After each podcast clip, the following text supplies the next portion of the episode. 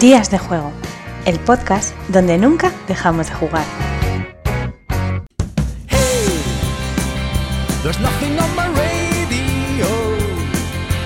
Hola a todos y bienvenidos al programa número 123 de Días de Juego y último programa del año. Y bueno, que esperemos que paséis todos un muy feliz 2021 y que sea mejor que este 2020. Y como siempre, a mi lado tengo a mi inestimable compañero y sin embargo amigo Pedro Soto. Muy buenas, Pedro. Muy buenas. Eh, ¿Has visto lo prometido es deuda? Que yo te dije, Sí, sí, vamos sí. a grabar antes de fin de año y tal. Día 30 a las 3 de la tarde estamos grabando. A las veáis. tres y pico, sí. Yo estoy con un resfriado un poco interesante, espero que no se me note demasiado en la voz. Y bueno, pero venga, hemos, hemos prometido grabar y aquí estamos grabando. Y oye, lo primero, dar las gracias a nuestra estimada audiencia porque nos han dejado un montón de mensajes del anterior programa. Y mira que hace pues menos de dos semanas que grabamos, pero tenemos aquí un montón de mensajes. Todos ellos de, de la verdad, tremendamente positivos. No, no, no, no nos hemos visto en yo estoy otra. ¿eh? No, no, no, no, quita, quita. Oye, hay que matar a más gente. ¿Cómo era esto? ¿En matar? ¿Postmortem? ¿Cómo era Postmortem, postmortem. Ha, ha gustado el, el postmortem. Da igual, pues cuando se nos acaben los editores a los que hablar de que hayan dejado cosas, matamos editores. Sí, O, ce- o cerramos empresas y que los editores nos digan, esto da para "Pues cerré serie por vuestra televisión. culpa. Da para serie televisión. Son podcasters especializados en hacer postmortem y cuando se les acaban las editoriales muertas, tienen que empezar a matar editores para poder seguir teniendo programas. Pues mira, lo, lo apuntamos como guion. Cosas más locas en Como rodado. guion. Por supuesto. Bueno, y tenemos comentarios. Punto de partida, nos dicen muy buen programa, súper interesante el análisis de la vida de una editorial. Se agradece conocer cómo funciona el mundillo desde dentro. Bueno, esa es la, la función con la que nació este podcast, un poco. Eh, un anónimo que nos ha dicho tres breves horas de un muy ameno programa. Felicitaros, muchas gracias. Surprise, magnífico programa. Manuel Huerta dice, menudo baño de realidad. Dice, nos habéis abierto pero bien los ojos con la realidad del mundillo, privándolo de todo artificio y el encanto que muchos tenemos en la cabeza. Quizás idealizándolo en exceso por aquello de que amamos el hobby. Me ha encantado la naturalidad con la que Dani Medina ha contado su aventura empresarial. Dice, Paco, me sorprendió al enterarme de que trajiste la agrícola a España. Bueno, eso es una aventura ya muy vieja que he contado muchas veces y no, no fui yo, yo ayudé. Eh, pero bueno, eh, me, centro en la parte que dice lo del baño de realidad y lo de quitar romanticismo. Es que, a ver, hay que tener en cuenta que esto al fin y al cabo es un trabajo, es una empresa y como todos los trabajos y todas las empresas, pues romanticismo pues tiene lo justo.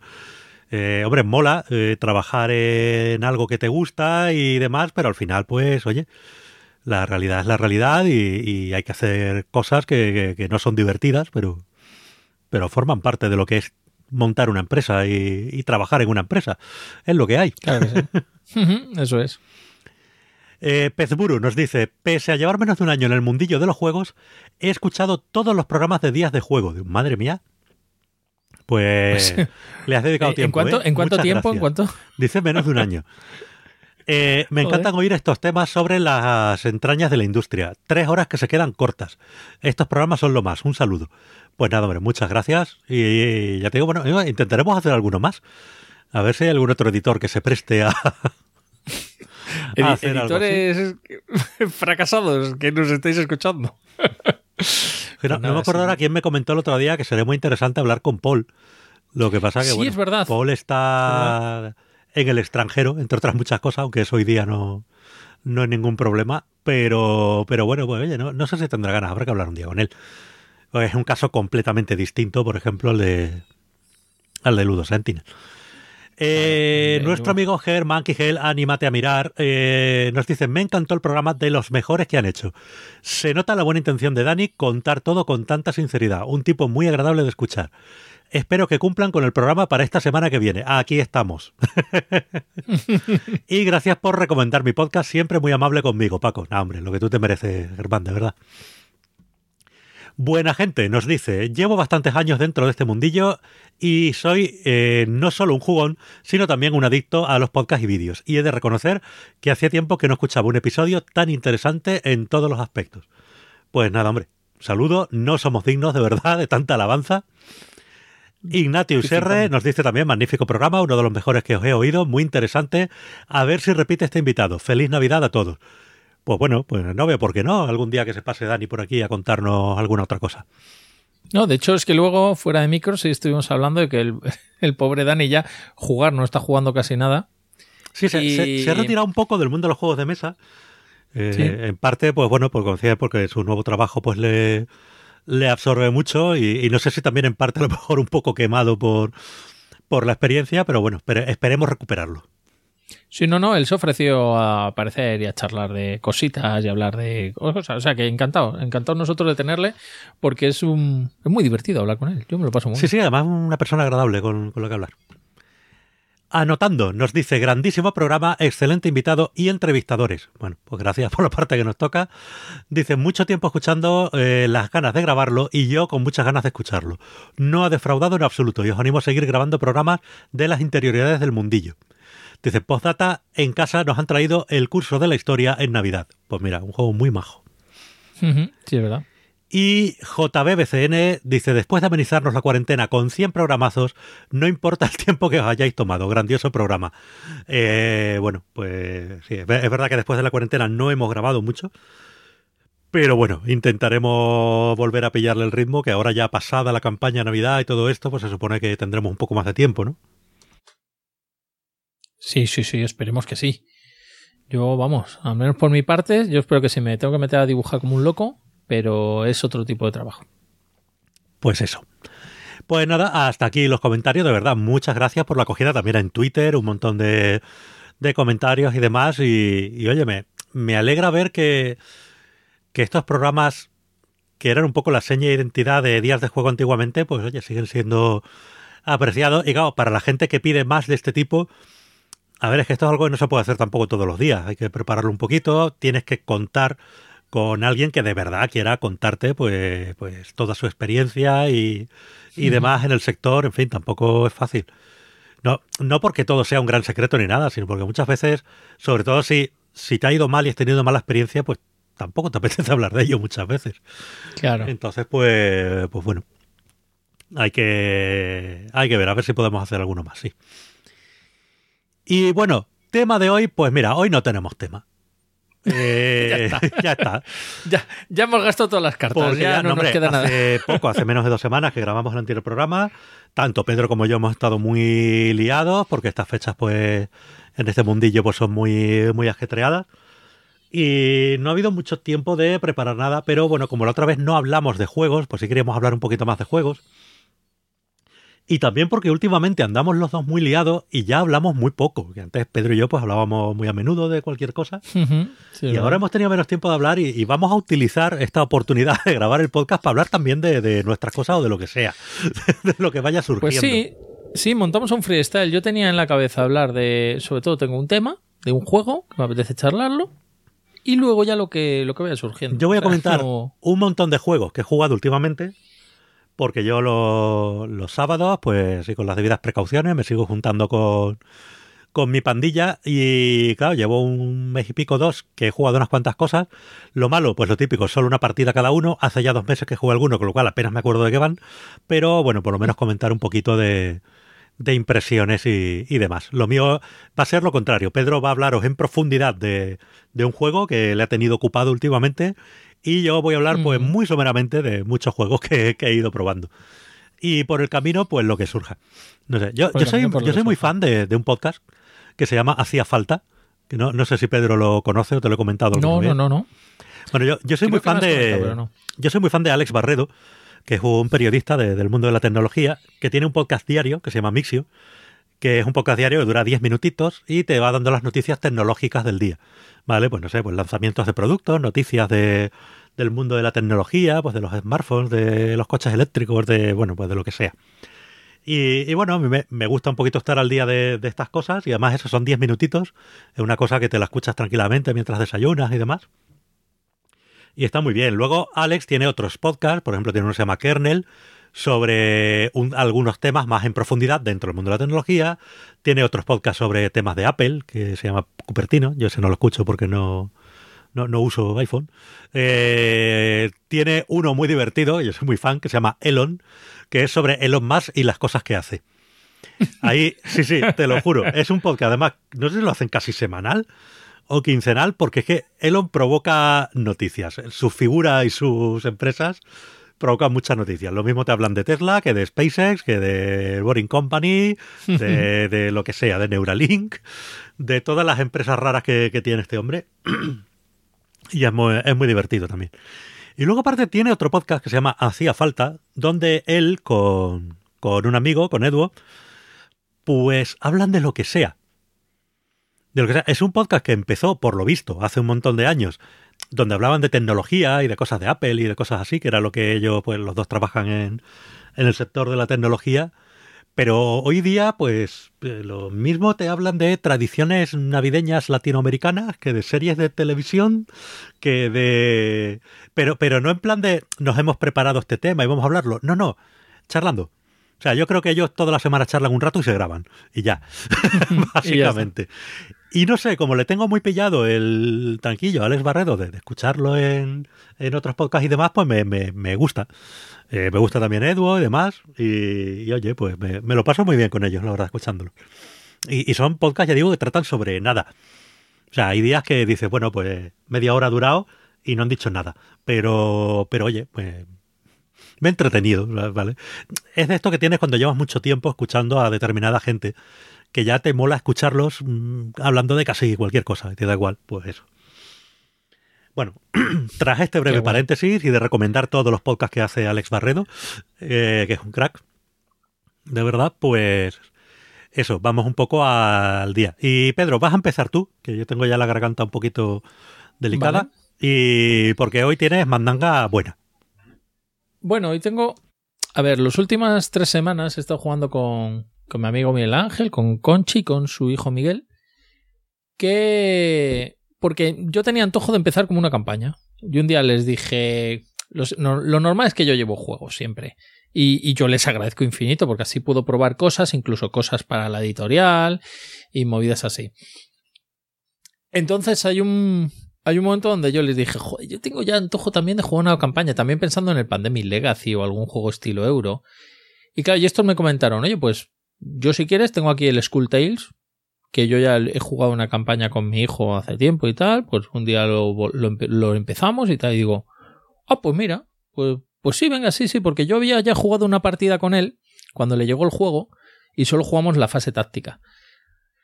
Y me apetecía, me apetecía probarla entero. Skulltales es un juego que salió en el 2019, creo que hubo una versión anterior que salió un poquito más floja, pero bueno, la versión que la gente conoce, la versión Full Sail, es del 2019, es una versión ya con un montón de miniaturas. Es probablemente uno de los juegos españoles más ambiciosos que haya, junto con, con Aristella. Siempre saco Aristella normalmente de estas ecuaciones porque lo considero más un producto internacional que un producto español, a pesar de que es un producto español.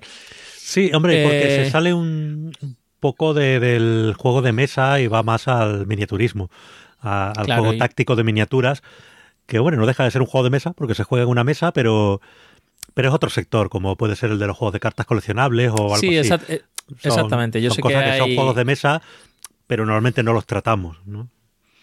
Ahí está. La, la, editorial de la Aristella, ¿cómo se llamaba? La editorial gallega, eh, Corpus ¿Corbus Belli? Corbus Belli, sí, Corbus creo, Belli. sí. A los de Infinity. Pues es, es, nuestro Games Workshop. Es el Games Workshop patrio. O sea, tiene una difusión fuera bastante grande. Y dentro han conseguido generar un, un fandom que juega mucho Infinity, que juega mucho Aristella y que juega mucho a sus juegos. Y Aristella es el que más caló dentro de la comunidad jugona normal, jugona Eurogamer, jugona Ameritrash o lo que sea. Simplemente porque era un juego de competición, muy rollo Blood Bowl, por decirlo sí, así. Sí, creo, creo, que también era más sencillo, más asequible, Y era más sencillo ¿no? de entender y sin tener que estar comprándote miniaturas mil para poder jugar bien, etc. Pero bueno, pero Skulltales es el otro juego ambicioso que ha habido en España. Un juego de caja grande con una cantidad ingente de miniaturas, mogollón de cartas, mogollón de tableros, mogollón de cartón, mogollón de muchas cosas. O sea, juego español de 100 pavazos. Eh, que bueno, nos ponen el papel de piratas. Pues somos piratas y vamos a hacer cosas de piratas. Pues explorar islas, explorar templos, coger tesoros, meternos en villas, robarle al contramaestre de turno. Además de eh, tener nuestro propio barco navegando entre islas, mejorar nuestro barco y luego eh, también ir al puerto y mejorarnos nosotros mismos, aprender habilidades nuevas, eh, comprarnos equipamiento, reponer los miembros que perdamos en las peleas, porque oye, ahí se pierden brazos, se pierden piernas, pues te compras patapalos y te compras garfios, que también es muy de pirata eso. Y, y tenía yo ganas de probar esas tres fases. O sea, es un juego que tiene tres fases. La fase aventura, la fase de travesía y la fase de puerto. Y son totalmente diferentes, son, son juegos como, como, ajenos entre sí. Tú al principio recibes un personaje que tiene una serie de habilidades tácticas para la fase aventura, pero te indican una habilidad propia para la fase de travesía. Por ejemplo, yo estoy jugando con la noble rebelde, que, que estaba escogiendo yo personajes, me dieron varios a escoger. Venga, ¿cuál quieres? Y yo, a ver, ¿qué sois vosotros? Para coger algo así pues ya sabes, complementario para no coger siempre todos que peguen o todos que roben o todos que lo que sea. Ah, pues mira, pues yo soy un cañonero, yo soy tal, yo soy médico y esta otra es una sicaria. Y yo miraba y de repente vi a la tía esta y digo, uy, esta viene con un perro. ¿Y el perro qué es? No, pues es un aliado que llevas tú y lo manejas. Dámela del perro. Y yo voy, pues soy una noble que tiene un dogo, un grandote, que lo lanzo ahí a que se coma casacas rojas. Y. ¡Ataca, Satán! ¡Ataca, ataca! No, no, se llama Richie, ahora te cuento por qué. bueno, total, que coges el personaje y ya en el personaje te fijas en. Tiene una habilidad propia el personaje para la habilidad de aventura y tiene una habilidad para la fase de travesía. En la fase de travesía la mía es contramaestre y no me acuerdo qué habilidad específica tenía. Es algo que apoyaba al capitán y hacía no sé qué. Y en la fase de aventura eh, tiene habilidad de que sabe explorar bien y, gana puntos también explorando y haciendo cosas. Total, jugamos la primera fase aventura. Bueno, pues ellos ya habían jugado una aventura con sus personajes. Yo llegué, se compensa la llegada de ese jugador con algún detalle, no me acuerdo qué era, pero yo ya recibí algún punto de, prestigio, de nobleza o esos puntos que vas recibiendo que luego te hacen capitán y luego te permiten comprar y obtener cosas. Eh, y empieza la fase aventura, bueno, desembarcamos en una isla, nos empezamos a pegar con los casacas rojas, ta, ta, ta. ¿Qué es lo que le pasa al juego? El juego se supone que es cooperativo o, o más bien semicooperativo. Mucha gente vende lo del semicooperativo, pero no es un semicooperativo como yo conozco el Náufragos, por ejemplo, de Alberto Corral, que para mí es un semicooperativo que me chifla, porque me mete dentro del tema y hace que yo tome decisiones como individuo, pero buscando bienestar del grupo, buscando también una parte de beneficio personal. Aquí sí está eso, es verdad. Hay una fase táctica de mover tus personajes, pues como el Gloomhaven, como cualquier cosa, mueves casillas, te pegas con bichos, vas pensando entre los demás cómo te puedes administrar. El capitán es el que decide el orden de turno. Venga, empieza tú. Venga, empieza tú. El papel del capitán es el que cambia. Hay dos cosas. El papel del capitán cambia durante la travesía y el capitán tiene unos beneficios cuando va a la fase de puerto porque el capitán es el que le permiten entrar en la capitanía y poder obtener una serie de habilidades, decidir cómo mejorar el barco y cositas así pero en la partida eh, es el personaje que consigue más puntos de, creo que son de reputación, los que ganas matando gente, encontrando cosas y haciendo así, el que decide la iniciativa del turno. Y eso es importante, porque si tú quieres que uno juegue antes por cualquier cosa, le voy a dejar a este que juegue para que se adentre y explore él por si acaso, o no, o lo hago yo porque me muevo primero y cojo dinero que hay en el suelo y me lo quedo para mí. Pues eso. ¿Qué es lo que pasa? Ese rollo semicooperativo es precisamente ese. Tú derrotas a un enemigo, se le cae una bolsa de dinero, que puede tener dinero, puede que no tenga nada, o puede que saques una carta de evento y encuentres otro objeto, o incluso una tarántula que te pique, lo que sea. Pero que tú hayas derrotado al enemigo no significa que esa bolsa de dinero, obviamente, la cojas tú. Esa bolsa de dinero la cogerá el que, el que sea, el que pase por allí cerca y se gaste un punto de acción. El que se la pida, prime. Como toda la vida. Exactamente. Y claro, de repente eso ya empezaba a generar unas dinámicas de juego rollo, mm, me quedo en la puerta y bloqueo el acceso al resto de los jugadores y tú, coño, pero déjame entrar que le voy a pegar un tiro a este. No, porque si te dejo entrar luego en el siguiente turno, eh, tú tendrías más iniciativa que yo, te eliges a ti mismo para empezar y quitas el dinero de las monstruos que, o de los casacas rojas que he matado yo y cosas así. Y yo ahí, ahí, ahí lo veía tremendamente grupal, porque yo lo jugaba con Miguel Ángel y, claro, Miguel Ángel y Miguel son súper competitivos ahí. Y Conchi no, Conchi es muy salada, Conchi es muy buena gente y es como yo, es más inocentona. Entonces nosotros jugamos por el afán de la aventura y tal, y los otros serán a degüello. ¡Ja, tal! Incluso si te salía alguna tirada mal, se reían de ti. digo, pero mamones, que como fallemos, fallamos todos. Pero da igual. o sea, hay una forma de jugar allí que a mí al principio me pareció un poco agresiva. Sí, Luego un poco el espíritu de, de los piratas peliculeros, digamos, no sabemos cómo serían los piratas reales, pero sí, esta cosa peliculera de que sí, vamos todos en el mismo barco y demás, pero aquí, amigos, los justos, ¿no? Exactamente, exactamente. Pero bueno, yo con el tiempo yo creo que les fui pegando un poco de mi bondad, por decirlo así, porque en cuanto ocupé la iniciativa empecé a repartir las acciones sin pensar en los beneficios de esta bolsa. No, mira, Miguel, Empieza tú, que me viene bien que dispares este. Me da igual que te cojas la bolsa. Además, me parece correcto que te cojas la bolsa porque le has matado tú. O no, mira, Miguel Ángel, vas a hacerlo tú y da igual si llegas antes y puedes hacer una acción de buscar y ganarte otro punto de, de gloria. Yo lo que quiero es que esta partida salga bien, que volvamos al barco con los objetivos cumplidos y ya luego vamos al puerto y cada uno se gastará el dinero que ha conseguido, más el dinero del salario que te dan que claro, ser capitán tienes un salario más alto que, tal, por eso también ser capitán es un puesto que de vez en cuando se compite. Eh, y, es ese flujo de partida en el que cuando consigues ya conocer bien a tu gente y tal, empiezas a pasártelo un poquito mejor. Si esto lo empiezas a jugar con unos desconocidos, madre mía de mi vida, ahí realmente igual no superáis la primera aventura táctica porque os acabáis pegando entre vosotros. Así de sencillo. Luego además a eso ayuda también a esa desconfianza ayuda el hecho de que tú en la fase de puerto puedes coger rumores, que son nuevas cartas de misiones secretas que tú tienes que hacer y que cuando las cumples las das la vuelta te dan reputación y te dan cosas, y si no las cumples las das la vuelta y te quitan cosas. Eh, claro, y esas no se pueden enseñar. Y de repente igual un jugador en una isla tiene que acabar cuerpo a cuerpo con no sé cuántos enemigos, o en una villa tiene que robar no sé qué cosa, o tiene que conseguir mm, hacer no sé qué dentro de no sé qué habitación y tú no lo sabes. Bueno, el tío de repente ves que cuando tú preparas un plan que te parece el adecuado, oye, ¿por qué no hacemos esto? Y te dice, no, yo no lo voy a hacer. Y tú, y tú, pues ¿por qué no? Ah, por mis cosas. y digo, vale, vale, ya estamos liándola. Y entonces no sé, esas cositas están ahí, esas cosillas ocultas. Luego llega la fase de puerto, después de que acabes una aventura, con éxito o no, regresas y en la fase de puerto eh, hay una especie de track de tiempo. Los personajes empiezan en el barco que está es un tablero que te viene el barco en el puerto y hay un camino que hace una S que llega hasta la plaza del pueblo y en la plaza del pueblo se diversifica hacia diversas zonas. Es la iglesia, el, club de descanso, no, no, sé cómo se llama, pero bueno, ya sabemos lo que es la casa alegre. Eh, el mercado, el no sé qué, el no sé cuánto, hay una serie de cositas así. Y, los jugadores tienen un tiempo determinado para poder hacer lo que ellos consideran. Pues, por ejemplo, tú te vas desplazando según tu tiempo y dices, venga, llego hasta la plaza del pueblo.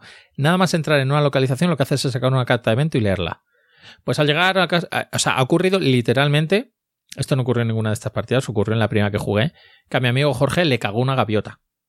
Ya está, habrá, llegas a la plaza del pueblo, que sí, que sí, que sí, y pa, pa, pa, y una gaviota te caga. Y mientras no pierdas tantas acciones para limpiarte en la fuente del pueblo, cuando hagas tiradas de carisma y de presencia, pues si te vas a comprar al mercado, si te vas a ir a la casa de la alegría, pues te van a mirar mal, porque tienes un cagarro de paloma encima, de gaviota.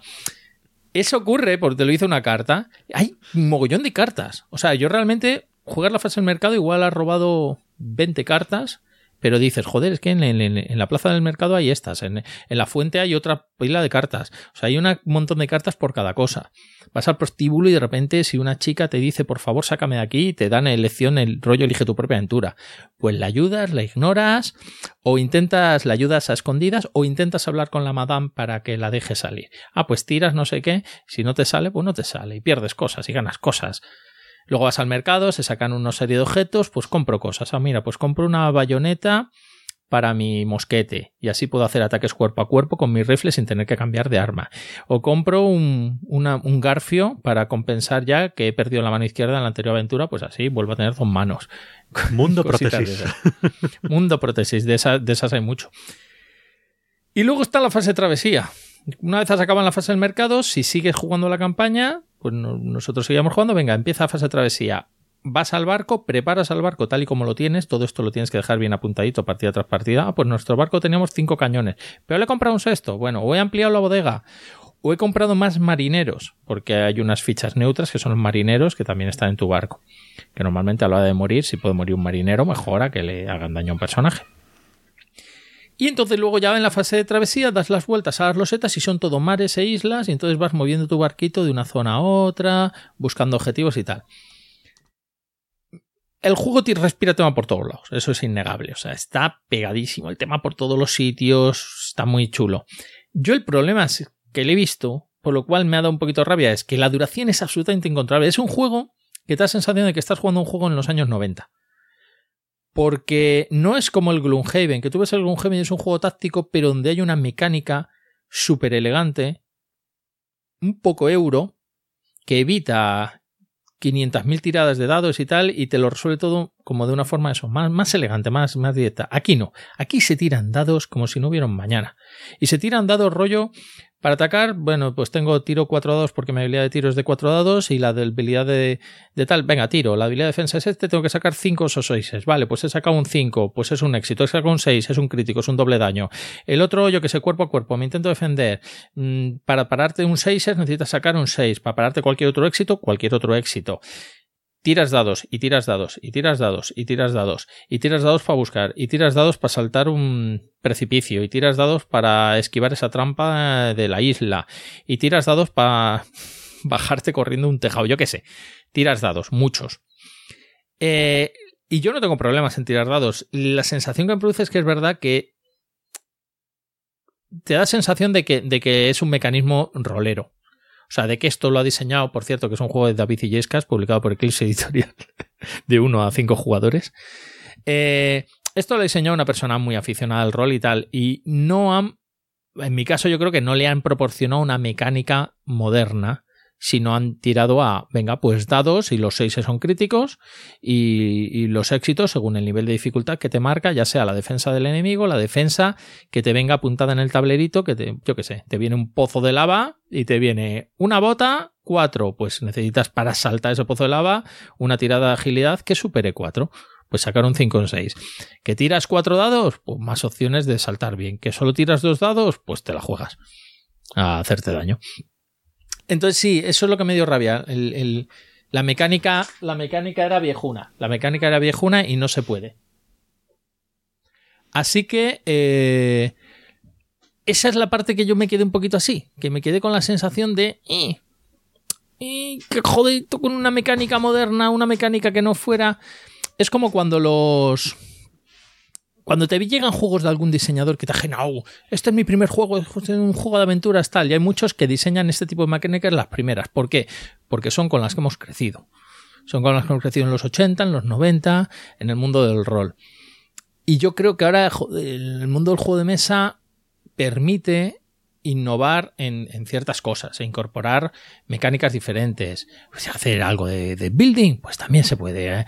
Eh, jugar aquí con zonas de mayorías, con reparto de puntos de acción. Bueno, este juego es de reparto de puntos de acción. De hecho, tienes 7 puntos de acción y tienes una tabla ingente de cosas que hacer. Atacar son dos puntos. Cambiar de armas de mano un punto. Eh, correr es eh, gastar las dos acciones en movimiento y mueves el doble, pero tiene que ser gastando eso. trepar, bajar, buscar, registrar a un tío, empujar a otro a un personaje, claro, si estás en un rincón estrecho y tienes a un personaje delante que te está estorbando el disparar, le puedes empujar y si el tío se deja, solo tienes que hacer una tirada de tu fuerza contra él, pero si no, tienes que enfrentarte a su fuerza también como dificultad. Hay una tabla muy grande. Cuando acabas esa tabla, de repente dices, estoy en la fase de travesía, le das la vuelta al cartón de ayuda y tienes otra cantidad de decisiones que tomar sobre cuando estás en el barco, cuando haces cosas y tal. Puntos negativos que más tiene, por ejemplo, el reglamento, esto yo no he leído, pero Miguel Ángel sí, y Miguel Ángel se ha pegado mucho. Miguel Ángel es Gamer dentro del mundo de los, de los foreros, dentro del mundo del Telegram y tal. Y estaba muy metido, está muy metido en el equipo de aficionados a este juego que se han currado un reglamento nuevo entero entero. Sobre todo, eh, me creo que redactó toda la fase de travesía, que era la fase que nadie entendía del reglamento original.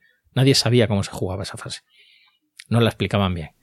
Es que la, editorial importancia lo que... de un buen reglamento, vamos, y sobre todo en un juego de estos. Claro, la la diferencia, claro, Miguel Ángel hizo una revisión de toda esa fase, luego entre todos empezaron a revisar todo el reglamento y a cambiar cosas y yo sé que me comentó que al final la editorial obviamente no podía hacer todos esos cambios. Adaptó todos los que pudo con consentimiento del autor, de decir, mira, pues estos son planteamientos muy buenos, vamos a adaptar estos y, y, metemos un nuevo PDF en nuestra página web. Pero no podemos volver a crear un reglamento entero porque habría que volver a pagar a un diseñador enterito y volver a remaquetar y a crear incluso imágenes nuevas para añadir ejemplos y cosas. Entonces eso era ya como un trabajo ya mucho más caro y mucho más jodido de realizar. Entonces, bueno, adaptaron lo que pudieron. El reglamento oficial, pues igual yo no lo sé, estas son opiniones de Miguel Ángel, que puede seguir estando algo cojo, pero afortunadamente, como el público que se mete a este juego es público nicho, y el público nicho, mira, pues os vais al Telegram, a los grupos adecuados donde se charla de este juego y ahí tenéis material como para aburrir.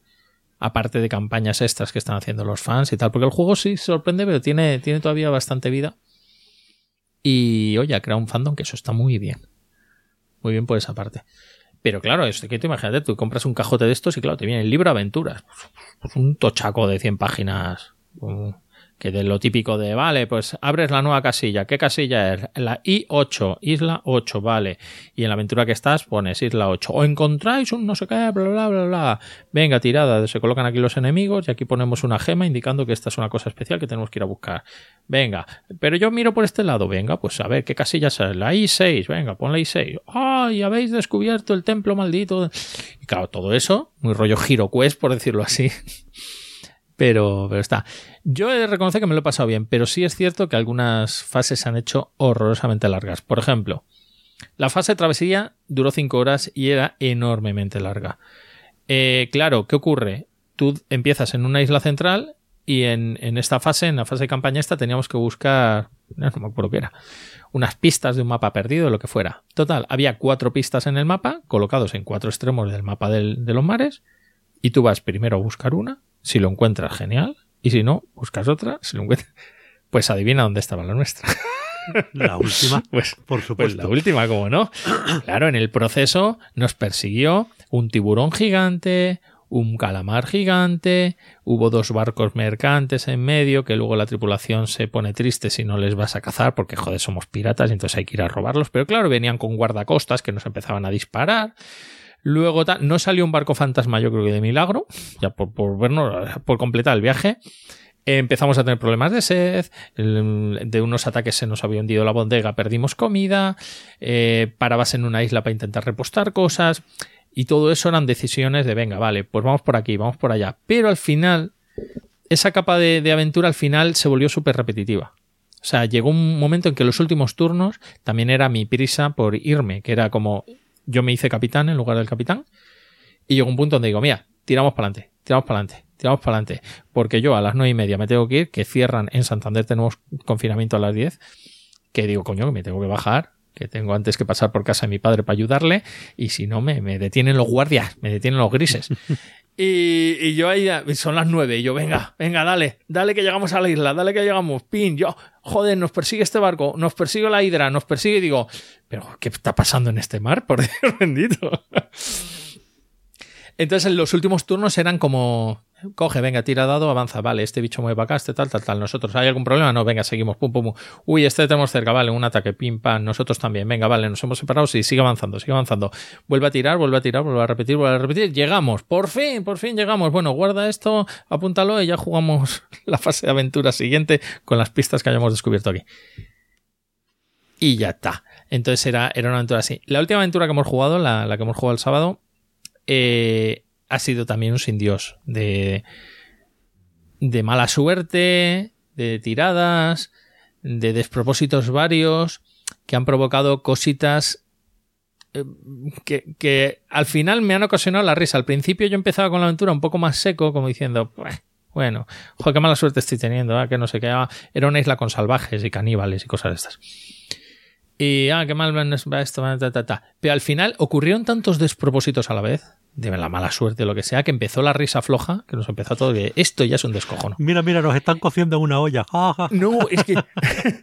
no, no, no, porque al que le iba bien, bien era Miguel. Al hijo de Miguel Ángel iba genial. El tío llevaba 20 puntos de gloria, había conseguido su objetivo secreto, tal, tal, tal. Nos estaba ayudando incluso a todos, con lo cual iba muy bien. Y el tío decía, mira, esta aventura tengo que acabarla bien porque he recopilado 25 puntos de, tal y creo que me los he ganado. Y yo, sí, sí, sí, te los has ganado, te los has ganado, pero al final cascamos todos. y nos reímos mucho.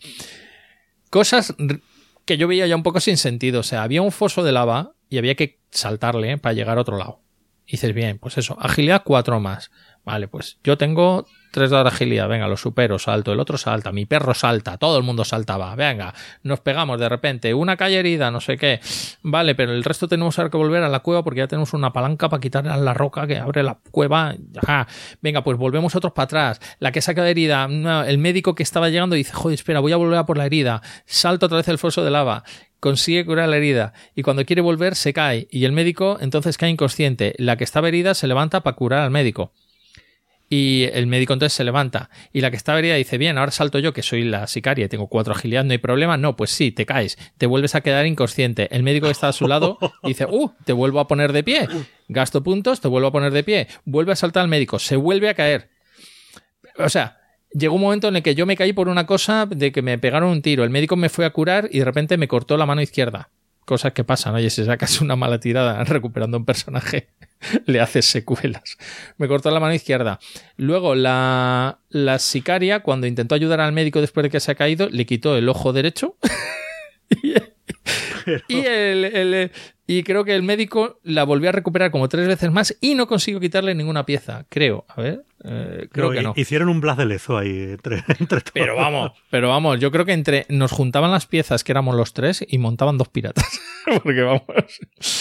Y claro, y tú imagínate, mi personaje casualmente tiras en el dado a ver qué secuela te da. Mano izquierda y digo, tío, tengo un mosquete que lo uso a dos manos He encontrado, que estaba yo todo contento, unas espadas y a mesas, una reliquia ahí, que son unas espadas que se manejaban a dos manos. O sea, ¿ahora con qué tengo que ir? ¿Con el hacha de inicio? Pues con un hacha. Yo con un hacha y una mano, que se me daba fatal cuerpo a cuerpo. Pues ahí con, eso iba y digo, ¿y cuando recupero una mano? Me dice, no, cuando ves al puerto te compras un garfio. digo, ah, vale, pues de puta madre. pues alegría. Y al final fue todo despropósito, todo despropósito. Ya nos empezamos a escojonar, conseguimos salir todos del pozo ese de lava de tal.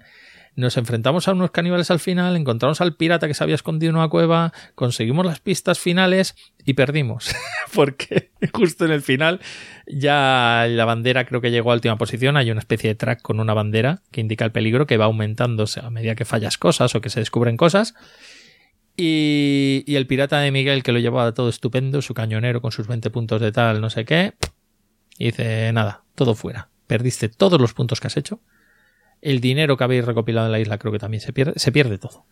Y digo, o sea, se puede seguir con la campaña, pero cuando lleguemos al puerto vamos a cobrar el sueldo de pirata base y poquito más. Y vais a llegar con una mano menos y con un ojo menos. Sí, sí, sí, claro. Y me voy a tener que gastar parte del dinero que gane como capitán en comprarme una mano y recuperar también el mejunje que gasté para curarme, el ron que gasté para recuperar los puntos de destino que me permite hacer rerolls y cosas de esas.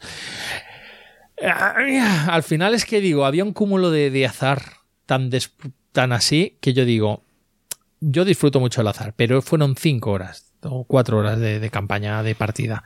Yo es que eso es lo que pasa, ¿no? no puedo, o sea, a mí no me importa jugar a juegos que tengan azar y tal, son divertidos, pero que sean cortos, porque al final esos juegos muchas veces no juegas tú, mm, juegan los dados por ti, a veces, otras veces está más controlado, pero cuando se descontrola y dura mucho, es como, bueno, es que yo estoy aquí haciendo nada.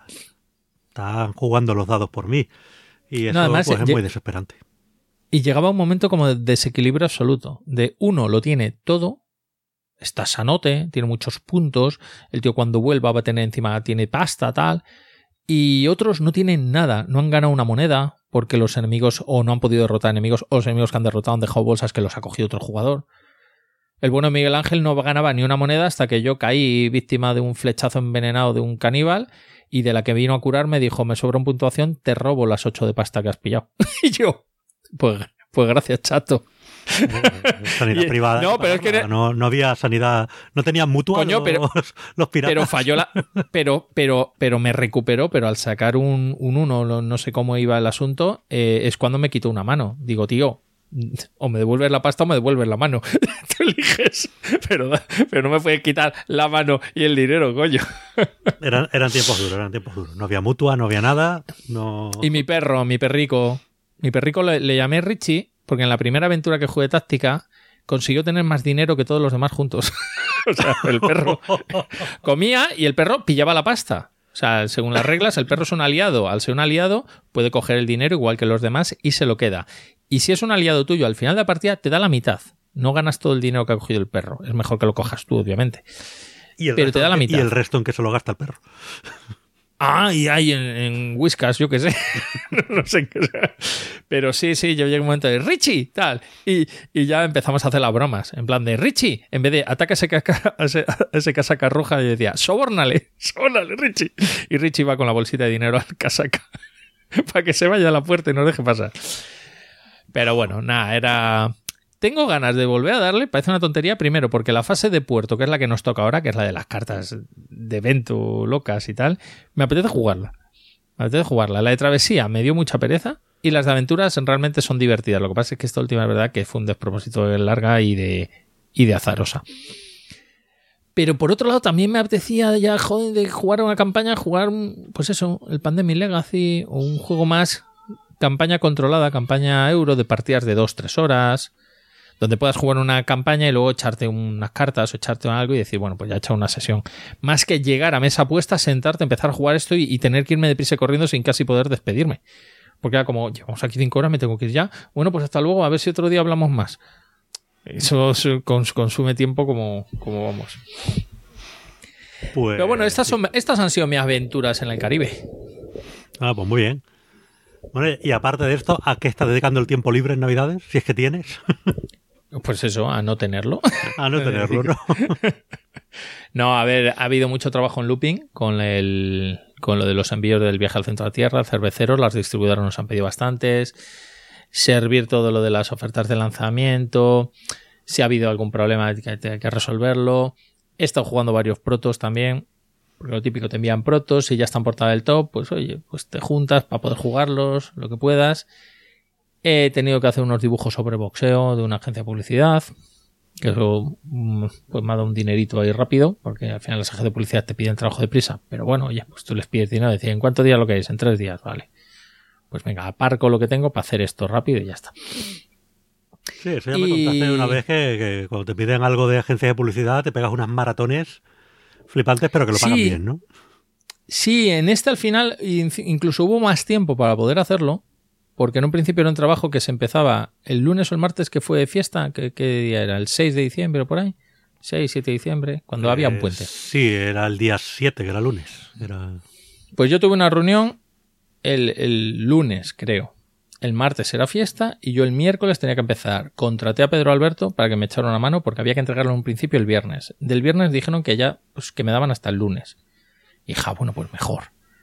Y ya de lunes, como se les había retrasado la reunión que tenían con Movistar o algo así, me dijeron, mm, pues ya tienen más tiempo. Y yo digo, bueno, sí, tengo más tiempo, pero no puedo dedicarle más tiempo porque el presupuesto que os di es para trabajar estos días. Entonces al final yo creo que lo entregué el miércoles.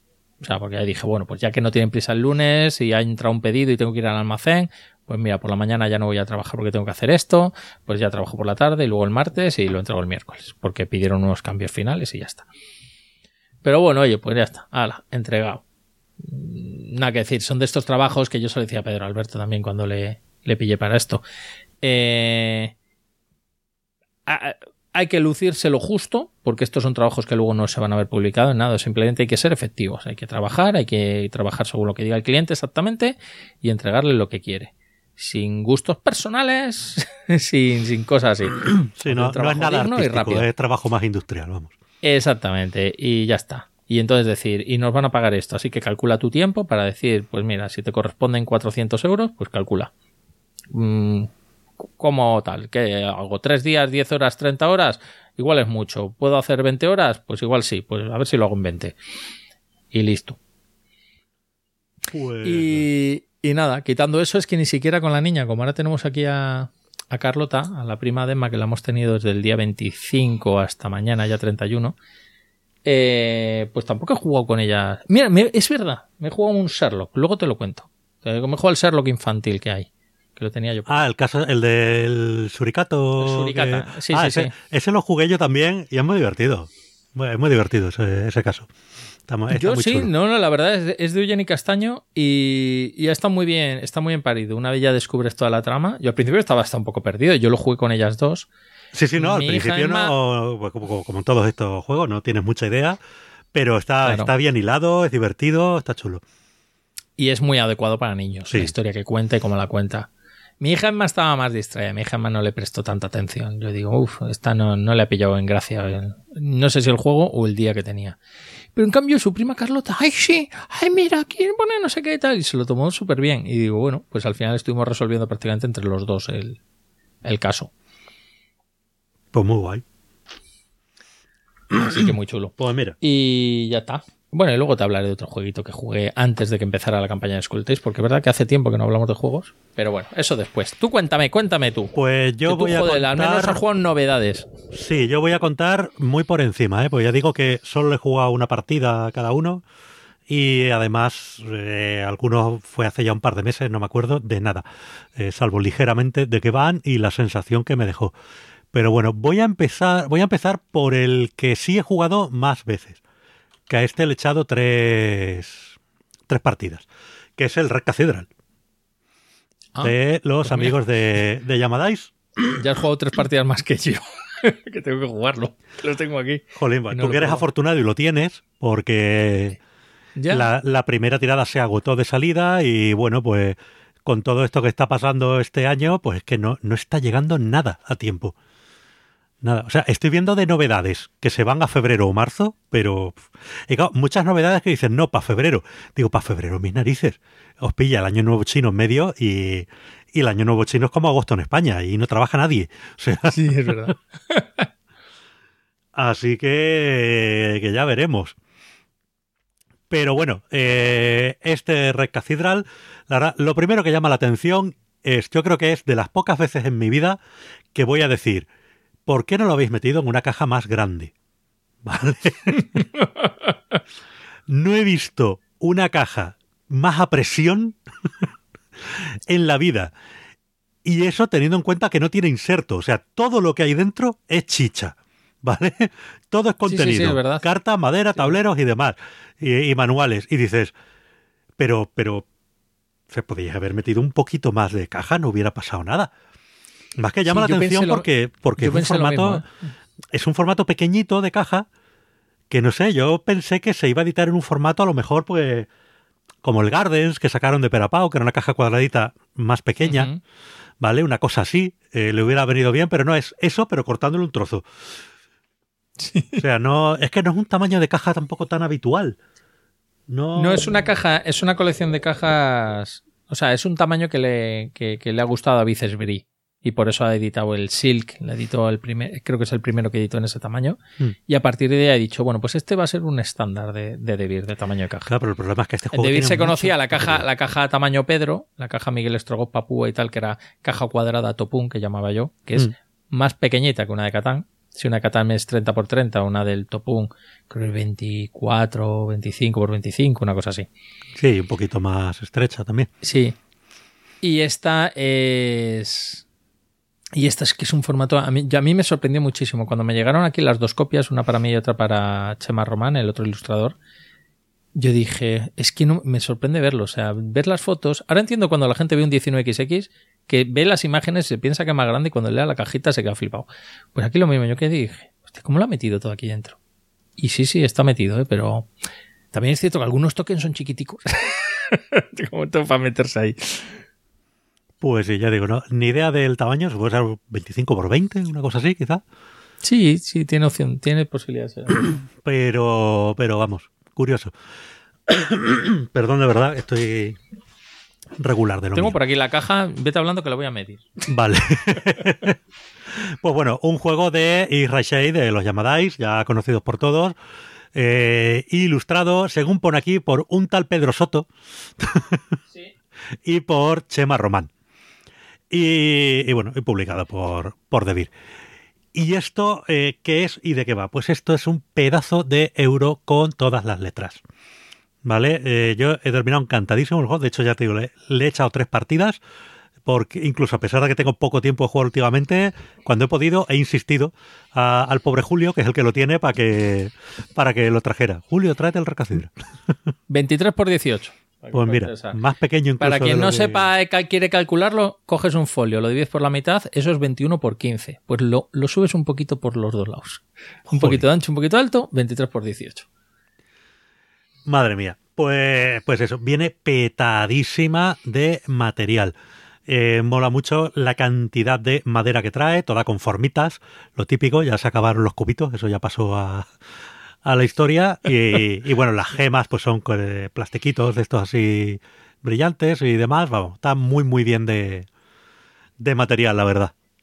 Eh, ¿De qué va el juego? Bueno, pues en el juego eh, vamos a construir pues la Catedral de San Basilio, es, ¿no? La, Sí, esta de, sí, de Moscú.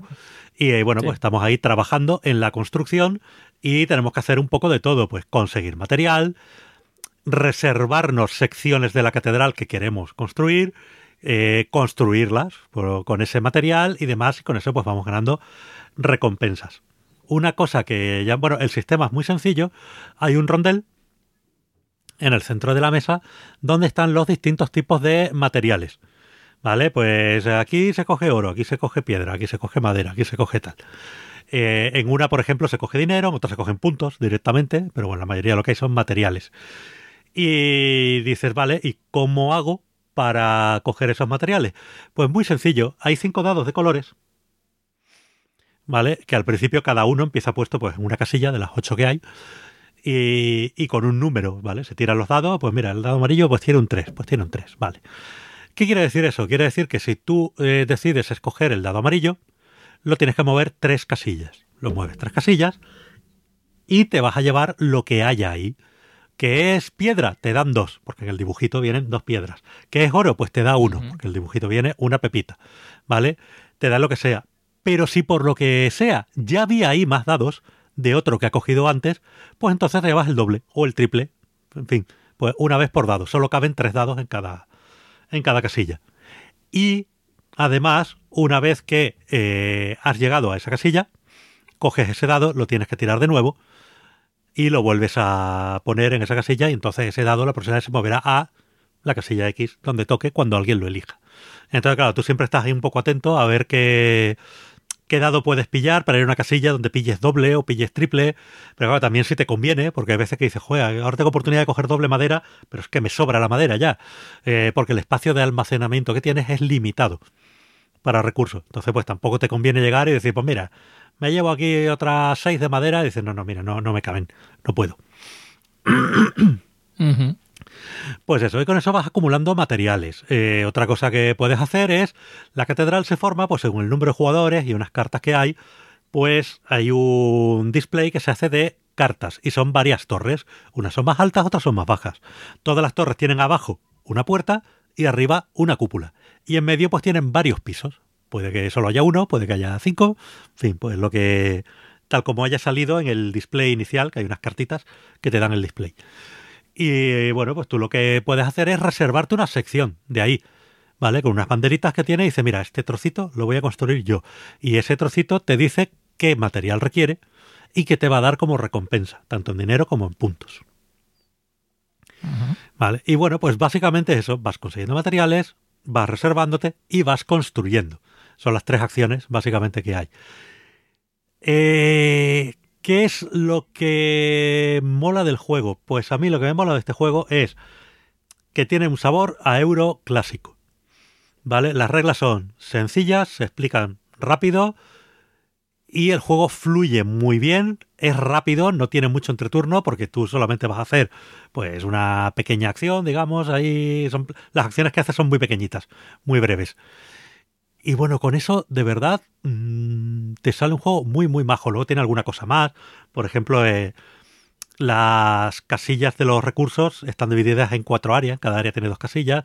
En cada una de esas áreas hay un personaje que además de coger recursos ese turno, pues podrás hacer una de las acciones que te da ese personaje, uno de los bonos, etcétera. Y bueno, hay alguna cosilla más, como que obtienes cuando te reservas una sección de, de la catedral para construir, obtienes un bono que colocarás eh, en tu tablerito encima de uno de, los colores de los dados. De manera que cada vez que uses ese dado, además de llevarte lo que te dé el dado, te vas a llevar ese bono, porque tú has puesto el bono en ese color de dado. En fin, bueno, cositas así. Tampoco voy a entrar en mucho detalle, pero de verdad juego que se explica de manera relativamente sencilla. Tampoco es un euro ligero, ligero, es un euro medio. ¿Vale? Tiene, pues mira, aquí en la le he ido poniendo un peso de 2,84, que es un peso respetable. Eh, no sé, yo para mí es eso sí, un dos y medio, quizá, una cosa así. O sea, un juego que no es muy sencillo, tampoco es enormemente complejo. Pero oye, fluye bien, fluye rápido. Eh, mola también el sistema de puntuación, porque hay como una especie de puntuación doble. ¿Vale? En el track tú tienes pues una especie de puntos, pero luego cada X casillas hay como una especie de águilas, ¿vale? Que esos son otro punto. De manera que, y esos son los puntos de victoria reales a final de juego, los de las águilas. De manera que al principio todo lo que vas avanzando te da pocos puntos reales, pero al final, pues básicamente cada casilla es un punto. Entonces, bueno, pues hay una cierta carrera por, tirar para adelante y demás. De verdad está muy muy bien parido este juego. Está muy chulo. Es un juego además que, bueno, yo, yo sé que nosotros sí conocemos la historia. Eh, se ha sufrido para que este juego saliera adelante. Porque, bueno, el juego pasó por otra editorial, por Meridiano 6. Meridiano 6 al final se disolvió. Pero le dedicaron mucho tiempo a desarrollo del juego. No, no sé qué, qué parte de lo que desarrolló Meridiano 6 está aquí o no. Eh, pero bueno, pues de verdad. yo por mi parte, mi enhorabuena a los autores, porque bueno, yo los conozco, a mí me consta que son muy serios y muy trabajadores a la hora de diseñar.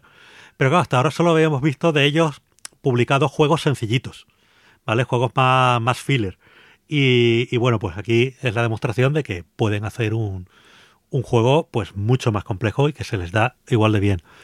Muy buena de verdad la edición, tanto las piececitas de madera, eh, en fin, todo en general, tamaño de la caja, pequeñito, precio comedido, de verdad, está muy, muy, muy chulo.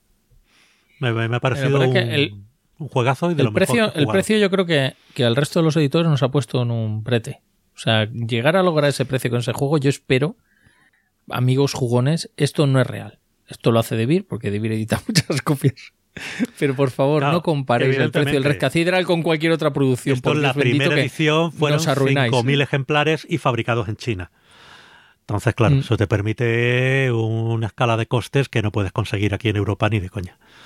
Si no, ya ha conseguido una repercusión porque le han dedicado mucho trabajo a la promo y porque, claro, evidentemente con un producto así a ese precio no me extraña que haya tenido la repercusión internacional. En España se ha agotado muy pronto, no porque se han hecho pocos ejemplares, no, yo te digo, la primera tirada creo que fueron 5.000, si no me equivoco. Claro, pero como es multilingüe, como ya dentro vienen los cinco manuales, español, portugués, italiano, inglés, tal, no toda la tirada se ha quedado en España. No es como ha ocurrido otras veces. Entonces, claro, igual aquí se han quedado 2.000, pero 3.000 se han ido a viajar fuera. Y estos 2.000, claro, con la repercusión que han tenido colocándolo tan alto en la, en la lista de Essen y demás, pues se, ha pedido muchísimo y yo creo que es que han tenido que darle al botón de imprimir nada más llegar a esta tirada. Antes de que la tirada llegara a puerto, ya le habían dado al botón de imprimir en China otra vez. Y lo malo es que no creo que no ha llegado a tiempo esa segunda tirada para Navidad. Claro, pues no ha llegado a tiempo para venta navideña, pero bueno. Pero llegará y volverá, y volverá a vender Yo creo que esta Navidad entre los jugones, el regalo de moda va a ser el vale. Sí. Vale por este juego que va a salir en febrero. Vale por este juego que saldrá en un par de semanas. Vale por. Va, a ser el juego de moda. Porque. hombre, han llegado muchas novedades, pero hay muchas que, que todavía quedan por. Quedan por llegar. Oye, y hablando de cosas que no han llegado y tal, ya que estamos aquí de charla distendida, lo de Venatus Ediciones, amigo. Sí, a ver, yo me he enterado del tema un poco por encima, porque no conocía eh, muy bien todo eso. Yo sé que tú tienes más relación, por ejemplo, con la gente de Sulker y estabas más, más al día. Cuéntalo tú, Que, sabes más del tema. Pues, esto era un juego que iba a publicar una pequeña editorial, Venatus Ediciones, pero que está hecho por la gente de, de Sulker, ¿no? Sí, a ver, en un principio... Sulker es un canal de eh, YouTube, para el que no lo conozca. Sulker es un, es un canal que se dedica a hacer Mm, explicaciones de juegos. Y que muchos editores pequeñitos, pues contamos con ellos para la edición de, de nuestros vídeos, nuestras aplicaciones, porque tienen un precio muy adecuado para el tamaño nuestro y son muy resultones, o sea, hacen, hacen unas propuestas muy chulas. Yo he contado con ellos para un, cómo se juega 1920. Sí, para las campañas de crowdfunding y tal.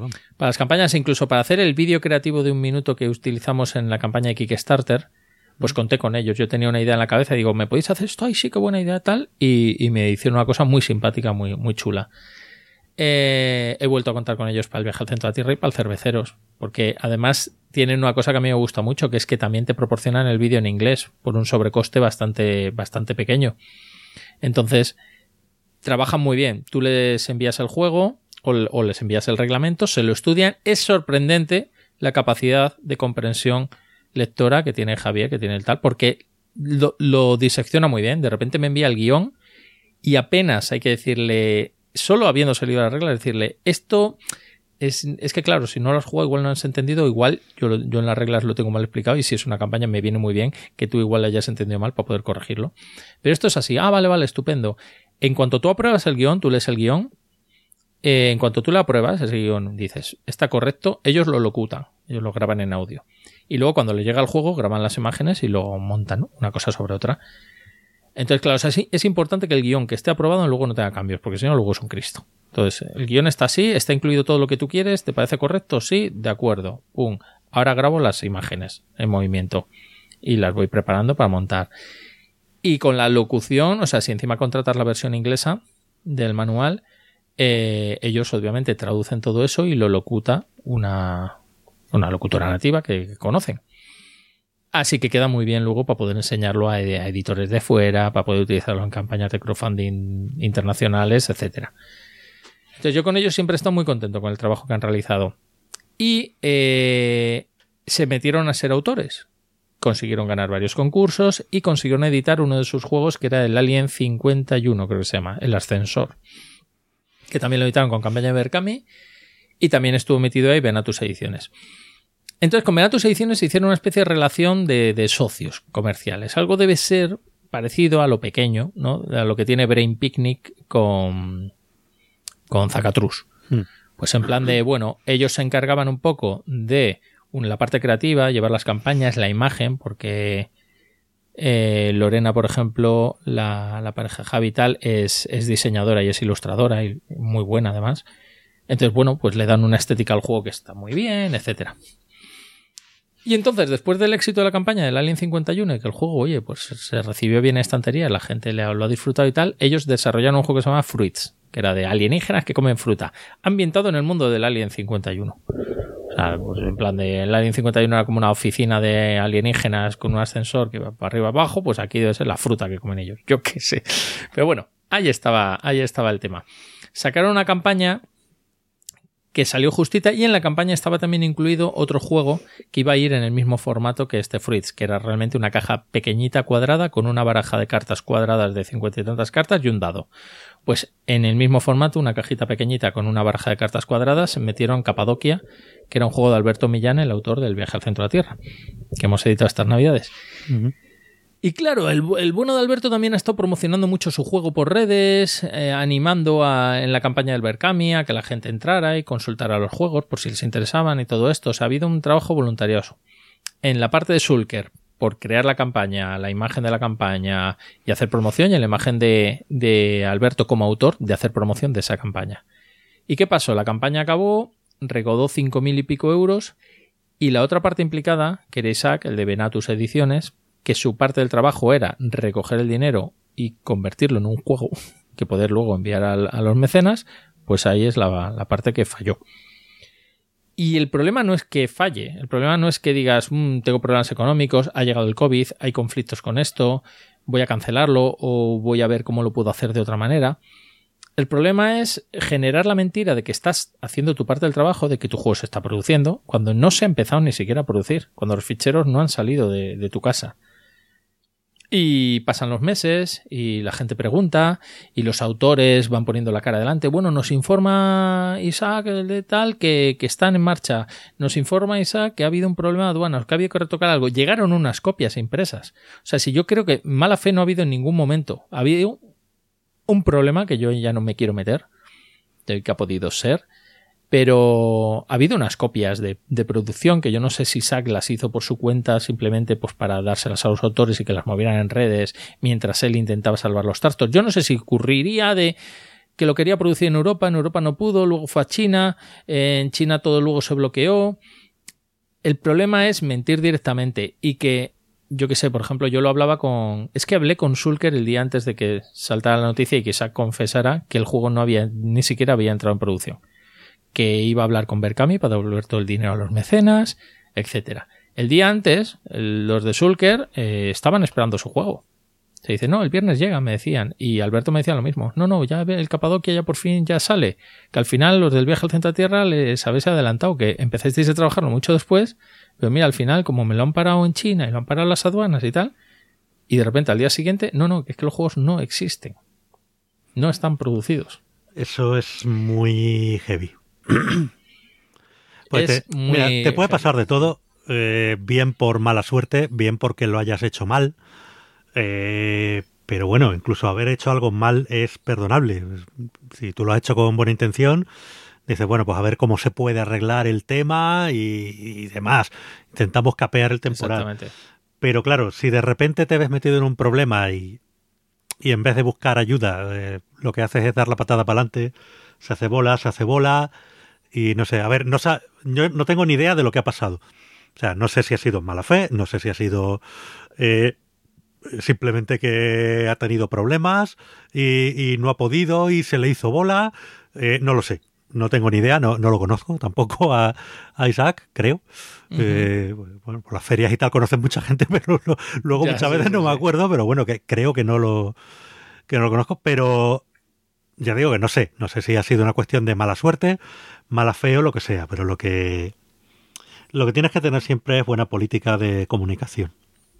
Claro. Porque la gente También- normalmente, y sobre todo si es un crowdfunding, Sí. la gente tiene una cierta empatía. Y si tú dices, oye, mira, yo prometí que el juego iba a estar este año, pero es que, mira, nos ha pasado esto, luego tuvimos este problema, luego eh, la fábrica de China pues no nos daba sitio en cola porque estaba petada, luego tal, eh, luego no sé qué, dice, mira, hemos decidido que yo qué sé, vamos a esperar el año que viene o lo que sea. Bueno, habrá gente que te pedirá la devolución del dinero, habrá gente, pero por lo general la gente es comprensiva. ¿Vale? Eh, pues cuando, cuando entras en un, en un crowdfunding, sobre todo cuando es un crowdfunding así, con empresas pequeñas y demás, a la gente le mola el rollo este de sentirse un poco partícipe de toda la movida, aunque, aunque en realidad no deja de ser una preventa. Pero bueno, pues eh, existe un poco este rollito, un poco, ¿no? Eh, claro, el problema es si engañas a la gente Claro. Cuando no hay Claro, necesidad. Ya digo que no hay necesidad. Pues mucha gente ha tenido problemas. Raro es el Berkami que llega a tiempo. y, y- y- y Además- el Kickstarter que llega a tiempo y demás. O sea, eso ya uno asume que, que las cosas llegan tarde, porque en muchas ocasiones a veces son editores primerizos que te dicen, ah, vale, pues esto tarda tanto, tanto, tanto, pues está para tal fecha. Y no has contado con los imprevistos que siempre ocurren. Pero, pero bueno, pues tú eso lo asumes, oye, se ha retrasado, bueno, no pasa nada, se ha retrasado. El problema es cuando no asumes eso y empiezas a mentirle a la gente. Ahí hay un problema serio. A ver, la campaña se financió con 5.000 y pico euros de los 3.500 que pidieron, Mm. que no es tanto. La gente muchas veces considera que si la campaña se ha financiado al 100% es porque ya se tiene el dinero para toda la tirada y no es cierto. O sea, si Pero es que se ha pedido eso ya... 3.000, Ahí entramos un Eso- poco en, en mala praxis, creo yo, por parte de, de la gente que, que va al Berkami. Bueno, al al crowdfunding en general. Es decir, tú tienes dos opciones. Tú puedes pedir todo el dinero que necesitas o puedes pedir Sí. una parte porque el otro ya lo tienes o puedes conseguirlo de otra manera. Pero lo que no puedes hacer es decir, voy a pedir menos para que la campaña se financie rápido y se cree un efecto Sí, bola sí, de nieve no, y tal, porque luego te encuentran que tú a lo mejor necesitabas 20, has pedido 5, has sacado los 5 raspados y ahora qué? y ahora ¿Dónde salen los juego. otros 15? Claro. Ahí está el Eh, conflicto. Así que eso no, no puede ser. Y por eso te ves muchas veces campañas que han superado lo pedido, pero de repente las cancelan y cosas así, porque no han sido un pelotazo tampoco y dice, esto está feo. Vale, si tú También necesitas digo 20, que- pide 20. Comentarios que han entrado hoy en el. Hay una actualización en la campaña Berkami, para quien la quiera leerla, pues que busque el juego Fruits, que aquí está. Y claro, la última actualización es en la que Isaac comenta que no, que no pudo entregar esto, que tal, que se disculpa, que va a pedir el, el dinero de vuelta a Berkami y tal. Eh, ha habido comentarios de todo tipo, pero en su mayoría, pues comentarios que le tildan de estafado para arriba. Con razón, sobre todo por el concepto de las mentiras. Eso es lo que no tiene perdón. O sea, no ha habido un error, ha habido Mm. una serie de mentiras continuadas. Ha habido gente que ha comprado el Capadocia, por ejemplo, en su página web. Y que ha comprado el juego en su página web donde pone que la salida del juego era tal día y que cuando tal día no estaba, preguntaban y aún así, por correo privado, ya fuera de la campaña, ya en su propia página web, el tío decía que estaban los juegos en aduanas. Con lo cual tú dices, joder, qui- quita las ventas de tu página web si los juegos no los estás fabricando. Para que, vale, la has liado con el Berkami, a ver cómo lo solucionas, pero que no siga cayendo gente comprándote directamente. Que eso es raro. que eso como mínimo es raro. Eh, bueno, ha anunciado ahora. Yo lo último que veo en el Berkami es la actualización del 22, que es cuando se anunció pues toda esta movida, vamos. Sí, pero el último comentario que hay, de los 46 comentarios que tiene, Comentarios. sí. Eh, Benatos Ediciones anunció hace 20 horas que hoy habían confirmado con Berkami que mañana empezaban las devoluciones, o sea que hoy las empezaban, y un comentario de hoy hace 4 horas dice que sí que le ha llegado la devolución. Así que confiemos en que la devolución del Berkami les llegue a todo el mundo. Y Claro. lo que dice la gente, y a los que han metido en preventa, pues esperemos que también les lleven porque esos les tendrá que pagar directamente el propio Isaac, ¿no? De, de- de su cuenta. Entonces, bueno, esperemos que todo el dinero se devuelva y evidentemente Benatus como editorial ahora mismo no creo que tenga intención de seguir en el mundillo, no lo sé.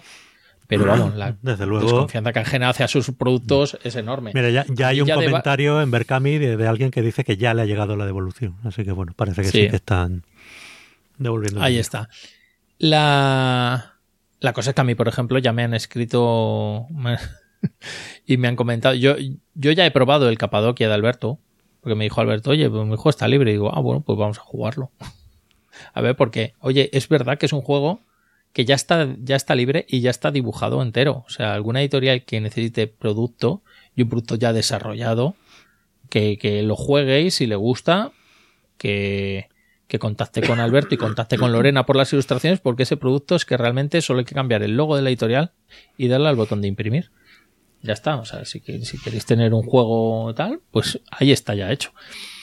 Eh, también hay un autor que me ha contactado, me ha enseñado un juego que luego me ha dicho que era un, próximo lanzamiento de, de Venatus y que ahora con todo esto, pues que no lo tiene con él.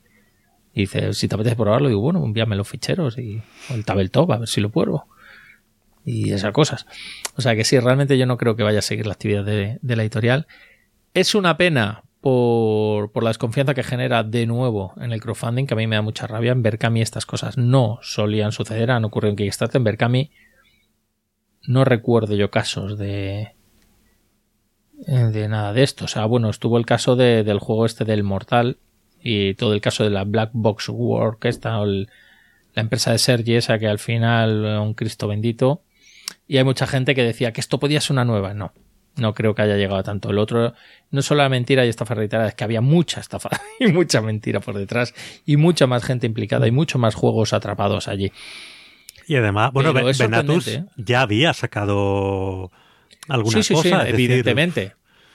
Benatus ya tenía creo que tres títulos en, no sé, cartera o algo así. aquí a, a saber cuál ha sido la, la movida.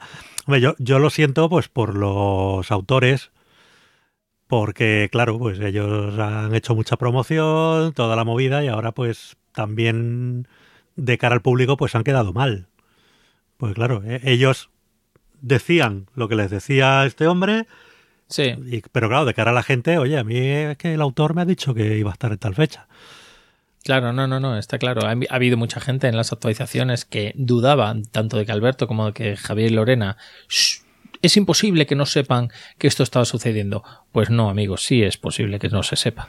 O sea, ahora mismo vivimos en una época donde tú contactas con todas las personas que ni les ves la cara. O sea, si tú ahora mismo el dinero de esta campaña se ingresó directamente en la cuenta de un responsable y ese responsable te ha enviado unas copias y unos prototipos de los juegos finales que tú son los que luego enseñas también en vídeo. Es decir, mirad cómo bonito están quedando, están imprimiéndose en no sé dónde y todo lo demás es mentira. Tú no lo sabes porque tú no tienes los correos de China. No, y, por- porque, nada. y porque tú no eres el editor. eh, Esto solo lo sabe el editor. Y Claro, hombre, Sulker Games en este caso eran coeditores. Alberto en este caso era solo autor, pero Sulker Games se supone que eran coeditores, pero su parte de la coedición ya la habían hecho. Que era generar el producto, generar la campaña, llevar a cabo todas las actualizaciones, todos los grafismos Sí, pero y la toda parte, de adecuada. producción, pues claro, no tenían acceso. Exactamente. Si la otra parte de producción, el otro, no dio acceso a nada, no hizo correos públicos donde pudieran compartir información ni nada, no sabían nada. Y pues sí, podía ser una forma rara de tratar. Pues no te creas. No te creas, porque yo ya también tuve mis discusiones con mis socios en Looping precisamente porque les gusta mucho compartimentar. Y digo, joder, somos una empresa pequeñita, no compartimentemos, que somos cuatro socios y editamos dos o tres juegos al año. O sea, miremos los correos, nos ponemos en copia oculta a los demás para estar un poquito informados de lo que sucede, que tampoco nos suceden tantas cosas como para no estar informados. Entonces es una, ese es uno de los problemas que siempre, siempre tuve yo con, con, con el socio de, joder, es que no me, a mí me apetece trabajar en conjunto, no decir, ah, bueno, esta parte se encarga este, y si le llega un correo y no nos avisa y no se entera, y él por trabajo no lo ha podido atender, y luego alguien me dice a mí por una feria, os envió un correo de no sé qué, y yo, no tengo ni idea de qué habla, pues esa parte a mí me da mucha rabia. Digo, yo no es que tenga que estar más enterado que los demás, pero quiero que todos estemos enterados de todos. Si alguien no tiene tiempo de estar enterado de responder a alguien, pues responder a otro que tenga tiempo y ya está. Pues aquí lo mismo. Aquí si lo habían dividido así, pues mala política. Para empresas pequeñas, para empresas grandes, cojonuda. Porque no puedes estar repartiendo información. Pero para empresas pequeñitas donde hay dos o tres personas, pues que menos que todos puedan estar enterados y que, bueno, uno se fiende el trabajo del otro, pero que la información sea pública. No, es que estoy leyendo los mensajes y es flipante. O sea, de 12 días estaba aquí en los comentarios diciendo estamos esperando noticias de aduana, todos los trámites están realizados, todos los gastos están pagados desde hace días, tal. Y, realmente ni se habían mandado a imprimir. Esto es muy heavy, tío. Sí. Igual tiene que ver. A ver, yo sin, sin compensar ni nada, porque tampoco entiendo mucho de estas cosas. Pero igual tiene no, que pero te digo, a ver, un cuadro depresivo que podía tener el hombre, claro. Por eso digo que no, no es cuestión de meterse a degüello porque no sabes qué ha pasado. Y como no lo sabes, pues es, tontería hablar.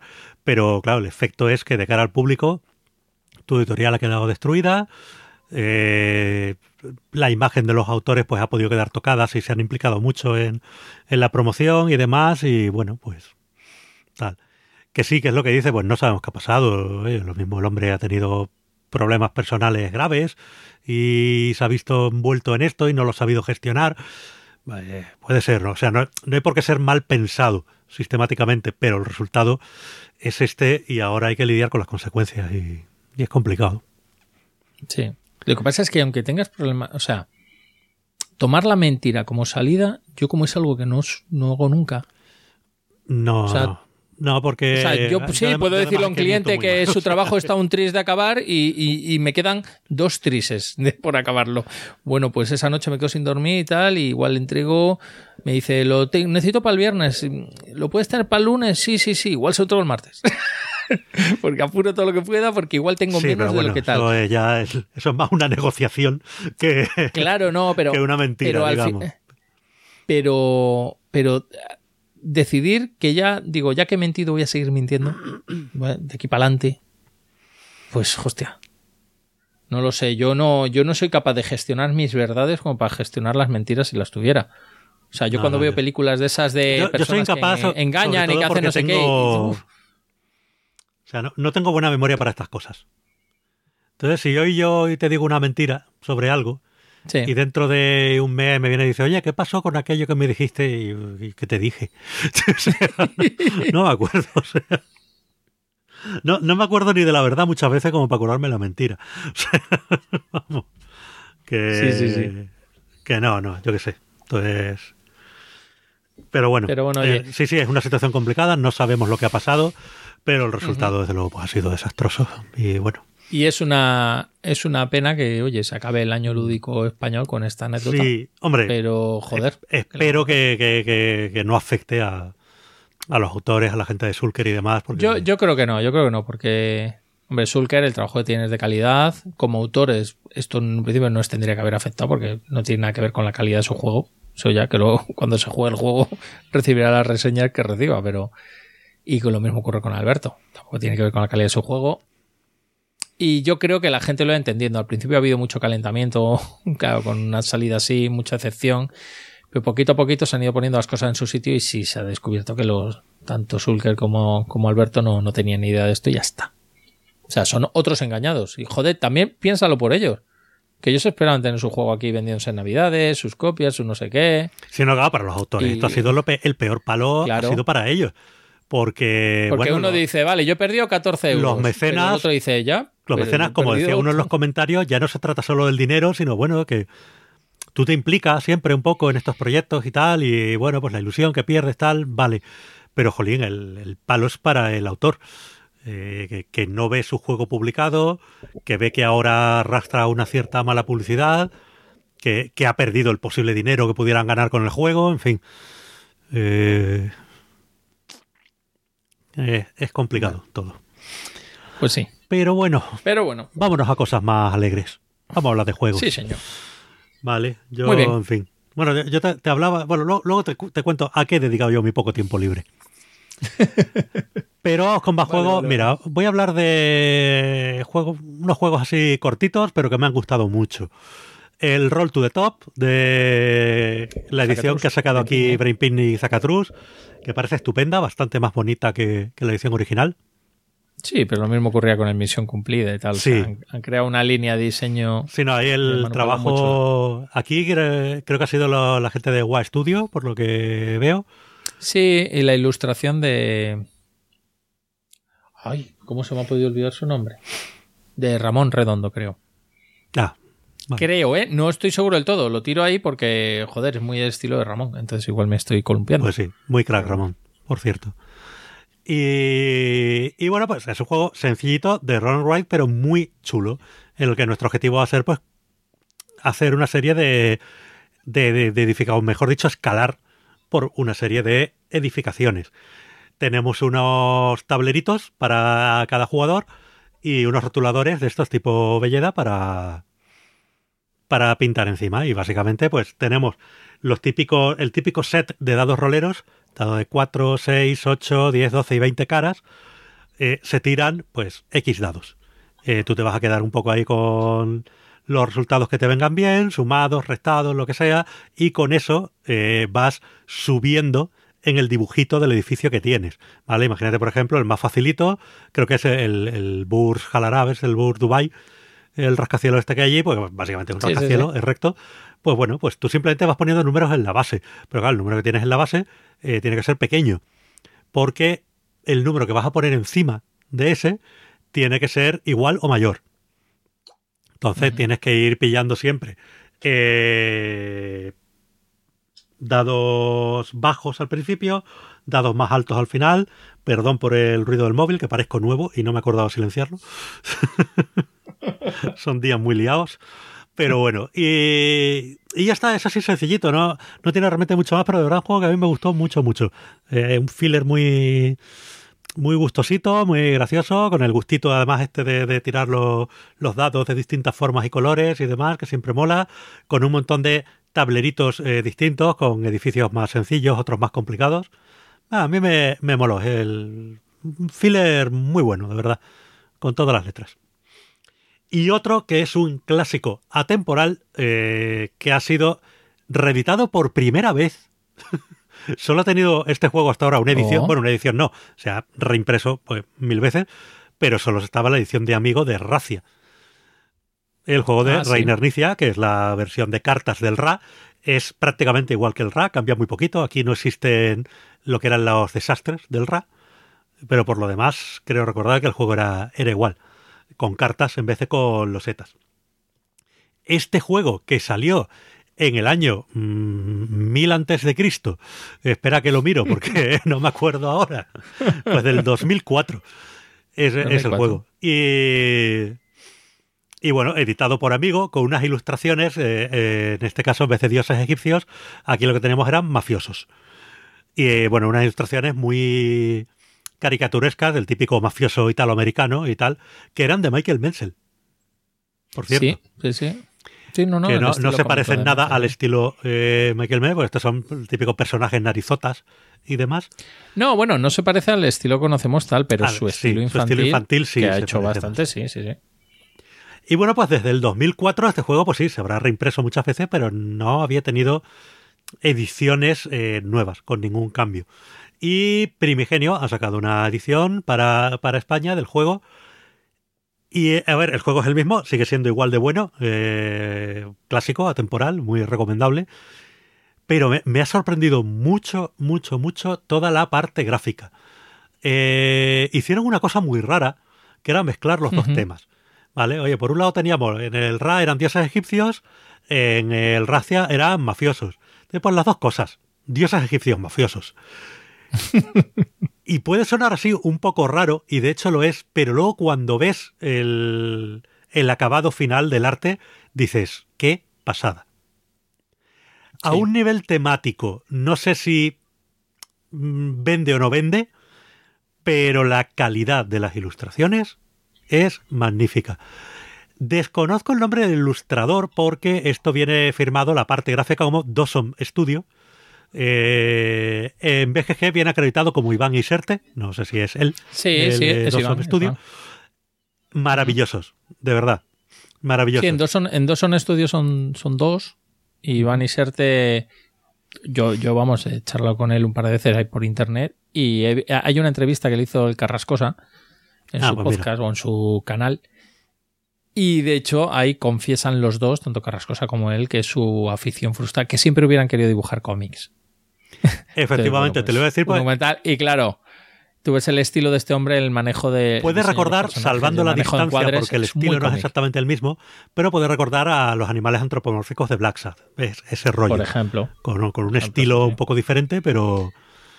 Pero y también, tam, un montón. También pues. Iván confiesa en el programa ese, evidentemente, que desde que hace cosas para los juegos de mesa, que él hace cosas normalmente también de diseño para otras marcas y tal, pero cuando se involucran los juegos es por pasión y no por dinero, porque no se paga el tiempo que se le dedica.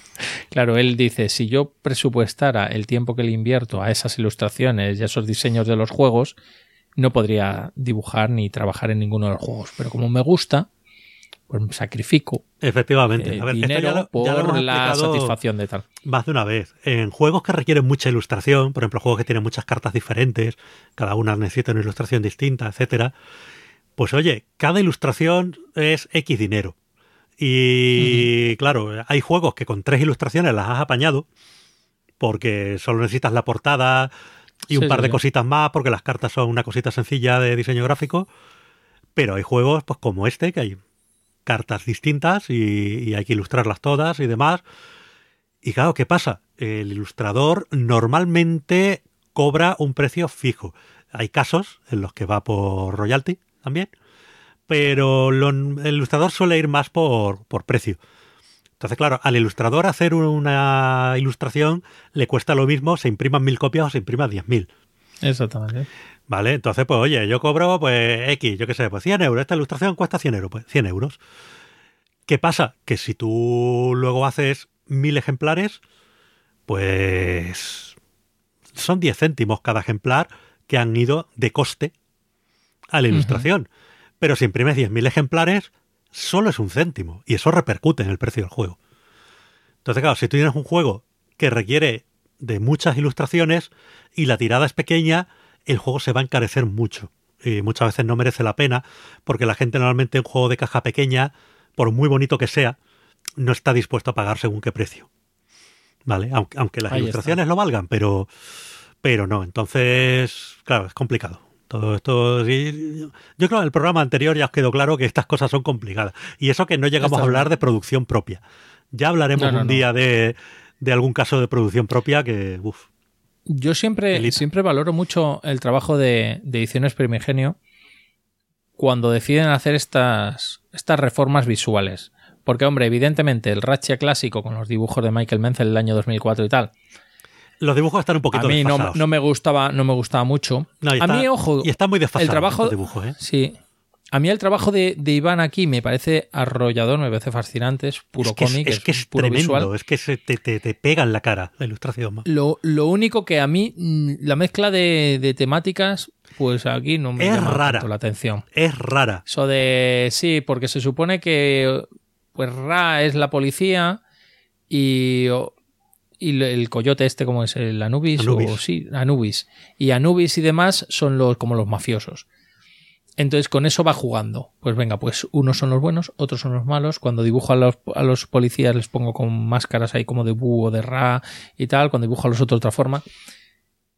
Ya te digo, la decisión por parte de Ediciones Primigenio de darle un lavado de cara a todo, invertir un dinero en, ese cambio, sobre todo encima en un juego como esta, este de Inicia, que probablemente solo tenga los derechos para la edición española, porque si todavía tú esto tienes los derechos para publicarlo fuera, decir, bueno, con este aspecto, si alguien quiere la nueva versión del Racia, pues me lo comprarán polacos, franceses o quien sea. Pero si solo lo vas a poder colocar en, en tu país, joder, las ventas ahí se, se limitan. Entonces, invertir ese dinero, uf, yo, yo, la verdad que no lo sé. A lo mismo han hecho con el Tour de Times, con de Stefan Dorra, el, Mm. el del Lanzunter, que conocemos los que lo compramos en, en germano. Pues han decidido cambiarle la- el lavado, de hacerle un lavado de cara, pero estaban obligados, según comentó creo que Sergio en un programa suyo, estaban obligados a que siguieran siendo ovejas y un faro y flotadores. Entonces lo que han hecho ha sido volver a dibujar lo mismo, pero, pero de otra forma, un poco más para ellos elegante y tal. Entonces, bueno. La ¿Y- gente- y ¿Merece la pena toda esa inversión de, de- de dinero adicional en el arte? ¿Compensan las ventas? Pues mira, no lo sé, Yo- pero yo estoy encantado. Eh, Sí, ya sí, digo sí, que es complicado porque ya digo, el tema es lo que tú dices, es raro esto, pero es que a mí estas ilustraciones tipo Black de animales antropomórficos y demás me parecen brutales, brutales, son muy buenas. Sí, sí, sí. Y, y eso compensa cualquier cosa, vamos. Es que me, me encanta porque incluso la composición de la portada imita la composición de la portada original Sí, sí, sí. Con el policía pero- entrando. Lo que pasa es que mientras aquí es un poli ahí con la porra, un poco tal, pues son dibujos muy infantiles. Pues en este te encuentras aquí a Ra que viene con pistola en mano echando la puerta abajo de una patada. Eh, ostras, es que es que es mola un montón. Mola un montón, de verdad. Sí, es verdad, sí, sí. Pero bueno, y del juego, Además, pues de verdad, o sea, no vamos a hablar mucho porque es muy conocido un juego, la mar de recomendable, eh, compra obligada en cualquier ludoteca, si no tenéis un RA, pues el Racia mucho más barato y es prácticamente el mismo juego y ocupa mucho menos. Así Sí, que es darle, darle para adelante. Y si ya tenéis el RA, pues bueno, si queréis una versión más portátil o una versión pues con una ilustración de verdad muy distinta y que, que te quedas embobado mirando las cartas. una cosa estupenda. Y, y yo de verdad, enhorabuena también a la gente de Primigenio por eso, por, por atreverse un poco a, a hacer estas cosillas un poco distintas. Sí, yo te confieso que el Racia en Looping lo miramos hace bastantes años. Yo creo que cuando empezamos, cuando firmamos la SL, Mm. lo estuvimos jugando y decir, ¿y esto se podrá licenciar? Porque, joder. Y yo siempre pensé que no. Yo siempre pensé que este juego venía eh, a ser parte del universo Ra y el universo Ra era de Asmodee. Eh, En ese no, momento, porque entonces yo digo- Racia siempre he sido de amigo. Sí, pero no había una versión de Ra. Hubo una de Alea, pero no hubo un algo de amigo de Ra. O no, No. lo sé. Pero no sé, de todos modos, es que es el mismo juego.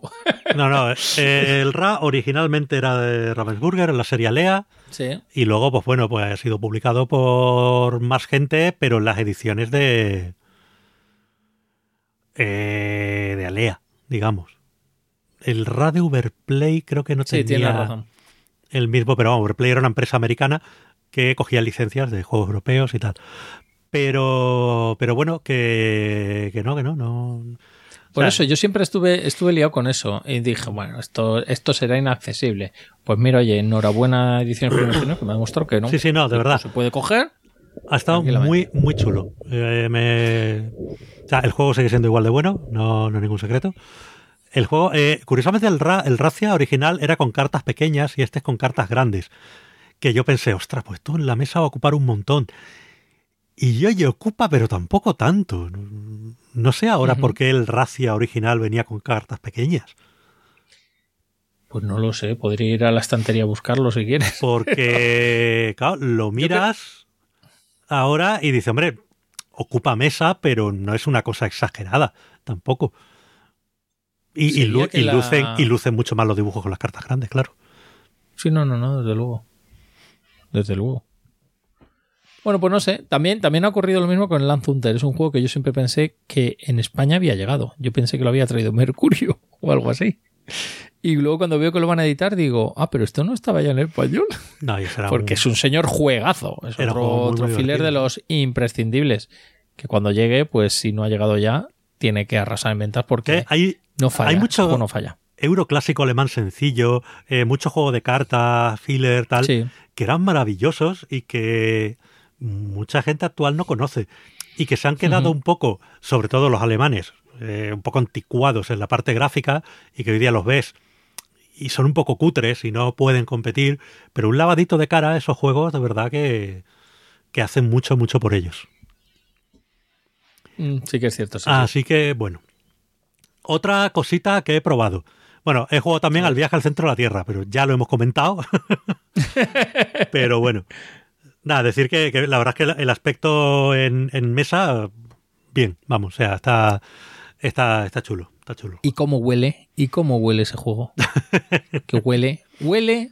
O Huele a sea, yo ya el otro día escuché, escuché a, a Nano en Funate Channel que tal decía, ¿cómo huele este juego? Y digo, todos los reseñadores lo están haciendo. todos están. Huele a imprenta, huele, huele guay. Sí, sí, es que huele, huele a eso, huele a, a tinta, a imprenta. el libreto que, que trae dentro. Pero nada, de verdad, muy chulo. Me, me encanta la portada. Creo que, que te ha quedado muy chula. Muchas gracias. Más cositas que he jugado. Mira, este fin de semana pasado jugué al eh, Cálico, Calico, Calico. Eh, he estado investigando y en español es Calico.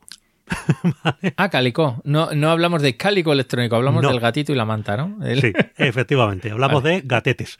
Eh, oye, que me ha encantado el juego, ¿eh? Sí, Eh, he oído hablar muy, muy- cosas muy buenas de ese. que me ha encantado. Es un juego abstracto, realmente, mm, formas y colores que eh, tiene este tema como podía haber tenido cualquier otro. Pero los dibujos de Beth Sobel, que es la, la- una de las ilustradoras de Sí. Winspan y bueno, ha hecho varios juegos para Tim Mayer tal, qué bonito dibuja esa mujer, de verdad, qué cosa. Sí, la verdad que. muy Y, y es que son unos gatetes que, que- que, vamos, que da gloria verlos. Pues. Nada, es un dibujo abstracto donde estamos haciendo, pues no sé, una especie de colcha o, o algo así, como, como en el patchwork, pero vamos, tenemos un tablerito, cada uno, eh, con losetas hexagonales. Tenemos al principio de la partida unas losetas de puntuación, que las tendremos que colocar en unos sitios determinados. Y a partir de ahí empezamos a jugar. El juego básicamente, tú siempre vas a tener en mano tres losetas. Tres o dos. Ahora me estoy liando. Ya no acuerdo si eran dos o tres. Eh, eliges una de ellas, la pones y de las tres que hay boca arriba, en el centro de la mesa, te quedas una. Para el turno siguiente. Lo cual está muy bien porque tienes todo el turno de los demás para pensar qué vas a poner. Lo digo porque es un juego que puede tener una P horroroso. ¿Vale? Porque aquí la cosa va de puntuar. ¿Cómo se puntúa? Pues mira, si consigues poner, eh, según unos mm, baremos que salen al principio, pues determinadas losetas seguidas del mismo. eh, de con el mismo patrón, ¿vale? Eh, pues eso te dará una serie de puntos. Si consigues rodear tus tres losetas iniciales que dan puntuación con las losetas adecuadas que te pide, eso también te va a dar puntos. Si consigues hacer X y tal color, tal, también te da un bonus que te da puntos. Entonces, bueno, pues es eso, maximizar lo máximo posible la colocación de esas losetas. Creo que eran, no, con unas 20, 22 losetas son las que colocas, eso, eso es lo que dura el juego. Pero tienes que maximizar, maximizarlo todo lo máximo posible para que para alcanzar la, la puntuación más grande. Ya está. Pero es muy bonito. Funciona muy bien en el sentido de que, por ejemplo, es como esa variante que hace mucha gente del carcasón, que en vez de robar el oseta al principio de tu turno y ponerla, La robas. la robas al final, y para tienes pensar. todo el turno para pensar. Pues lo mismo. Vale, aquí tienes todo el turno para pensar entre tus dos o tres losetas que tienes en la mano, que ahora no me acuerdo cuántas eran. eh, pues tienes que pensar cuál pones, dónde la pones y demás, y mientras los demás van jugando. Así no te aburres. Y de verdad, muy bonito, muy sencillito, de estos juegos abstractos, clasicotes también, que, que merece mucho la pena. Y nada, y lo dicho, se dice calicó, por lo menos en español, porque viene del francés Calicut, que a su vez viene del nombre de una ciudad de la India. ¿Vale? De todo eso me he estado yo enterando estos, estos días. Pues muy, pues muy bien, oye. ¿Vale? Aquí en días de juego se aprende de todo. Sí, por lo visto es un tipo de tejido, como un algodón eh, bruto, que se utiliza como para, como para pruebas y tal, y, y, pueden ir muy coloridos y tal, y por eso los gatos cálico, cálico son estos gatos que son de tres colores, que solo, son, que solo son hembras, eso sí lo sabía. Una vez leí el, un tema sobre lo, lo, de los colores de los gatos. Estos que son como, tienen como un marrón anaranjado, negro y blanco. ¿Vale? Pues uh -huh. esos gatos de tres colores se llaman gatos cálico, calicó, no sé cómo los llaman aquí. Yo por lo que he visto se dice calicó. A, al tejido y el nombre del gato viene por, los, por el colorido de esos tejidos. Y, y nada, pues eso. Bueno. No, no, este sí tenía yo ganas de algún día de, de jugarlo. Otro que probé, eh, también relacionado con gatos, Cat Lady, uno que también ha editado Primigenio ahora, sí, o que sacó AEG hace un par de años. Y, y, lo han editado ahora y es un juego con unas ilustraciones muy simpaticotas, aunque de un tipo muy distinto, eh, mucho más esquemáticas. Pero bueno, es un set collection original porque las cartas van saliendo en una matriz de 3x3 que hay en el centro de la mesa. Y tú cada turno decides, te vas a llevar una de las tres filas o una de las tres columnas. Te llevas esas tres cartas y ya pues vas haciendo con ellas. Hay cartas de distinto tipo. Eh, hay gatos. Los gatos te van a dar puntos al final de la partida si los alimentas. Cada gato te dice abajo qué comida quiere. Hay tres tipos de comida. Hay atún, hay pollo y hay leche. ¿Vale? Y cada gato pues le gusta unas cosas en unas combinaciones distintas. También entonces tendrás que conseguir cartas de las comidas adecuadas, pero con cuidado de no robar demasiada comida porque la que te sobre al final te penaliza. Y también hay otras cosas como juguetes para gatos o, o hierba gatuna, que son distintos set collections, que te puntúan de distintas formas. Pero la cuestión es esa, que te tienes que llevar siempre un set de tres cartas. Y a lo mejor hay alguna que no te viene bien, otras que sí, otras que tal. Y bueno, es así muy sencillito, eh, tal como os digo, más o menos es, es, el juego. Y a mí es que me mola, me mola mucho estos juegos de cartitas sencillos, así que muy bien también. Como anécdota sobre el juego, también escuché a, a Sergio de, de Ediciones Primigenio decir que la portada la habían retocado un poquito. Habían cambiado los ojos del gato, te lo digo por si te fijas. ¿Vale? O sea, la portada es exactamente igual, pero los ojos habían cambiado. Jolín, pues. Porque en la versión original eran unos círculos blancos, eran ojos como blancos, y parecían muy zombie, y aquí los rellenaron de negro y pusieron un brillito. y era pues como más espérate entrañable. Que ahora me has obligado a buscar aquí en BGG. Pues ya ves. Ah, Para pues que veas. Sí, estoy viendo la portada ¿Eh? original. Y sí, los ojos son como muy. Joder, parece un gato fantasma. Un gato fantasma, sí. Casi, tienen como poca vida. Y a ver la de que, Primigenio. que llegas la, la- la manía de, de querer dar el, el puntito, que me parece muy, muy adecuado No, también. no, oye, eso, eso denota que hay cariño ahí por el trabajo Exactamente. Para mí eso es, lo, eso es lo importante, sí. Pues sí. Pero ostras, también- pues también- fíjate que solo sí. cambiándole el color de los ojos, Se vuelve más cariñoso el gato. sí, sí, el gato está vivo. Es que, que el otro, de verdad, parece un gato muerto, parece como si no tuviera ojos, parece un espíritu o algo así. Y Sí, en sí, la sí, portada cambiando- española cambiando el gato detalle. está mucho más vivo y lo único que cambia son los ojos. Que en vez de ser blancos son Pero- negros y, y con un brillito blanco en y medio. con el y brillito tal. blanco. Oye, pues mira. La... De todos modos, para estas cosas siempre me, me ha levantado curiosidad saber si aparte de, hombre, obviamente pedirle permiso a la editorial lo tienen que hacer, pero si la editorial eh, pedirá permiso al ilustrador. Que igual ese ilustrador es conocido por dibujar los ojos blancos. No, a ver, el, ilustrador es el el mismo negro. autor del juego. Ah, entonces estupendo. Entonces el ilustrador ha dicho, haz lo que quieras. Es el, No es creo el que haya autor. problema. Pero, oye, mira, no, no, pues es verdad. No me he fijado en el detalle de la portada original. Ostras, pero es que con solo eso cambia un montón. Hay que joderse. Sí, si te fijas, ningún otro juego eh, de otras ediciones, porque este se ha editado en varios idiomas, ningún otro lo ha normalmente ha metido esto. Pues mira, muy bien. Bueno. Punto para ellos. Oye, al, fi- al final es que las editoriales pequeñas, las que editamos determinado tipo de juegos, tal, pues oye, cuantos menos juegos edites, más cariño le pones a cada producto. Cada producto en ti es algo más especial. No es lo mismo que cuando editas 40, 50 juegos al año y este es el juego de la semana A. Y esta semana pff, he tenido una semana mala, entonces bueno, le puedo dedicar el tiempo que le puedo dedicar. Que la próxima semana tengo otro juego al que atender. Sí, pero incluso en este Entonces, sí. caso, que es una licencia, que el juego viene Sí. tal cual, que solo hay que traducirlo, pues han tenido ese, ese detallito ahí de la verdad que muy bien. Sí, pero pu- pues ya te digo, yo en, en Looping hemos cambiado los reglamentos de todo para añadir reglamentos más claros, mejor explicados. En Fantasy Realms nos peleamos por conseguir la promo para el público español y meterla ahí dentro.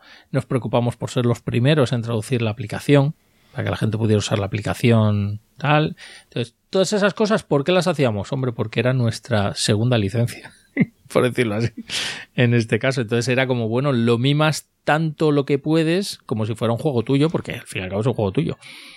Y de- entonces le, le tratas, le tratas con cariñín, que eso es lo importante. Y si el editor original te deja hacer esos cambios y tal, pues oye, estupendo. Pues tu edición sale más bonita. Pues sí. Mira, más cositas que he jugado. Eh, por fin ha llegado el mega cajote de todo el resto de material de Black Rose Wars, que fue un crowdfunding que salió en el año Catapum, que se entregó, pero que todo el material adicional de Kickstarter ha llegado con mucho retraso, pero bueno, al final ha llegado. Eh, a ver, no puedo decir mucho, porque la verdad es que en su momento jugamos mucho al Black Rose Wars, eh, unas cuantas partidas le hemos echado, pero ya hacía tiempo que no. Entonces, esta partida, pues hemos metido algunas escuelas de magia nuevas, los setas nuevas que vienen, que sustituyen a otras anteriores y demás. Pero claro, no te sabría comparar porque ya tengo el otro un poco olvidado. Pero vamos, en todo caso, de verdad, muy buen juego. Mi único temor es el tema de con tanta escuela de magia que, que algo esté roto, porque es imposible testear todo eso. Eh, y también tema de redacciones y traducciones. El juego salió originalmente en inglés, era de autores italianos y el inglés era un poquito macarrónico, el de, el de las cartas. Y ahora con estas expansiones han llegado las cartas en otros idiomas, ¿vale? Y entre otras pues han llegado también en español. Y no sé, yo por ejemplo con un personaje que jugué, eh, había una carta, por ejemplo, que la redacción era un poco ambigua. No, no era un error de traducción, bueno, no sé, porque no tengo el original en inglés delante para comparar, pero era simplemente que era un poco ambiguo. Eh, por ejemplo, en alguna carta lo que podía hacer o no y tal, y eso me dejó un poco así, pero de verdad es un juegazo, es auténtico. Y luego una cosa que me ha llamado la atención es que el personaje que cogí, no me acuerdo cómo se llama, pero se ve que se han inspirado en, en cosas populares o en memes o, o en tal. El personaje que cogí era el Tecno Viking, el del meme del Tecno Viking, tío. No sé si conoces el meme. No, no conozco. Es un meme antiquísimo ya de internet. Era una movida, no sé, era un, no sé si era un desfile de- del orgullo o una, no, era más bien una cosa rollo rave callejera.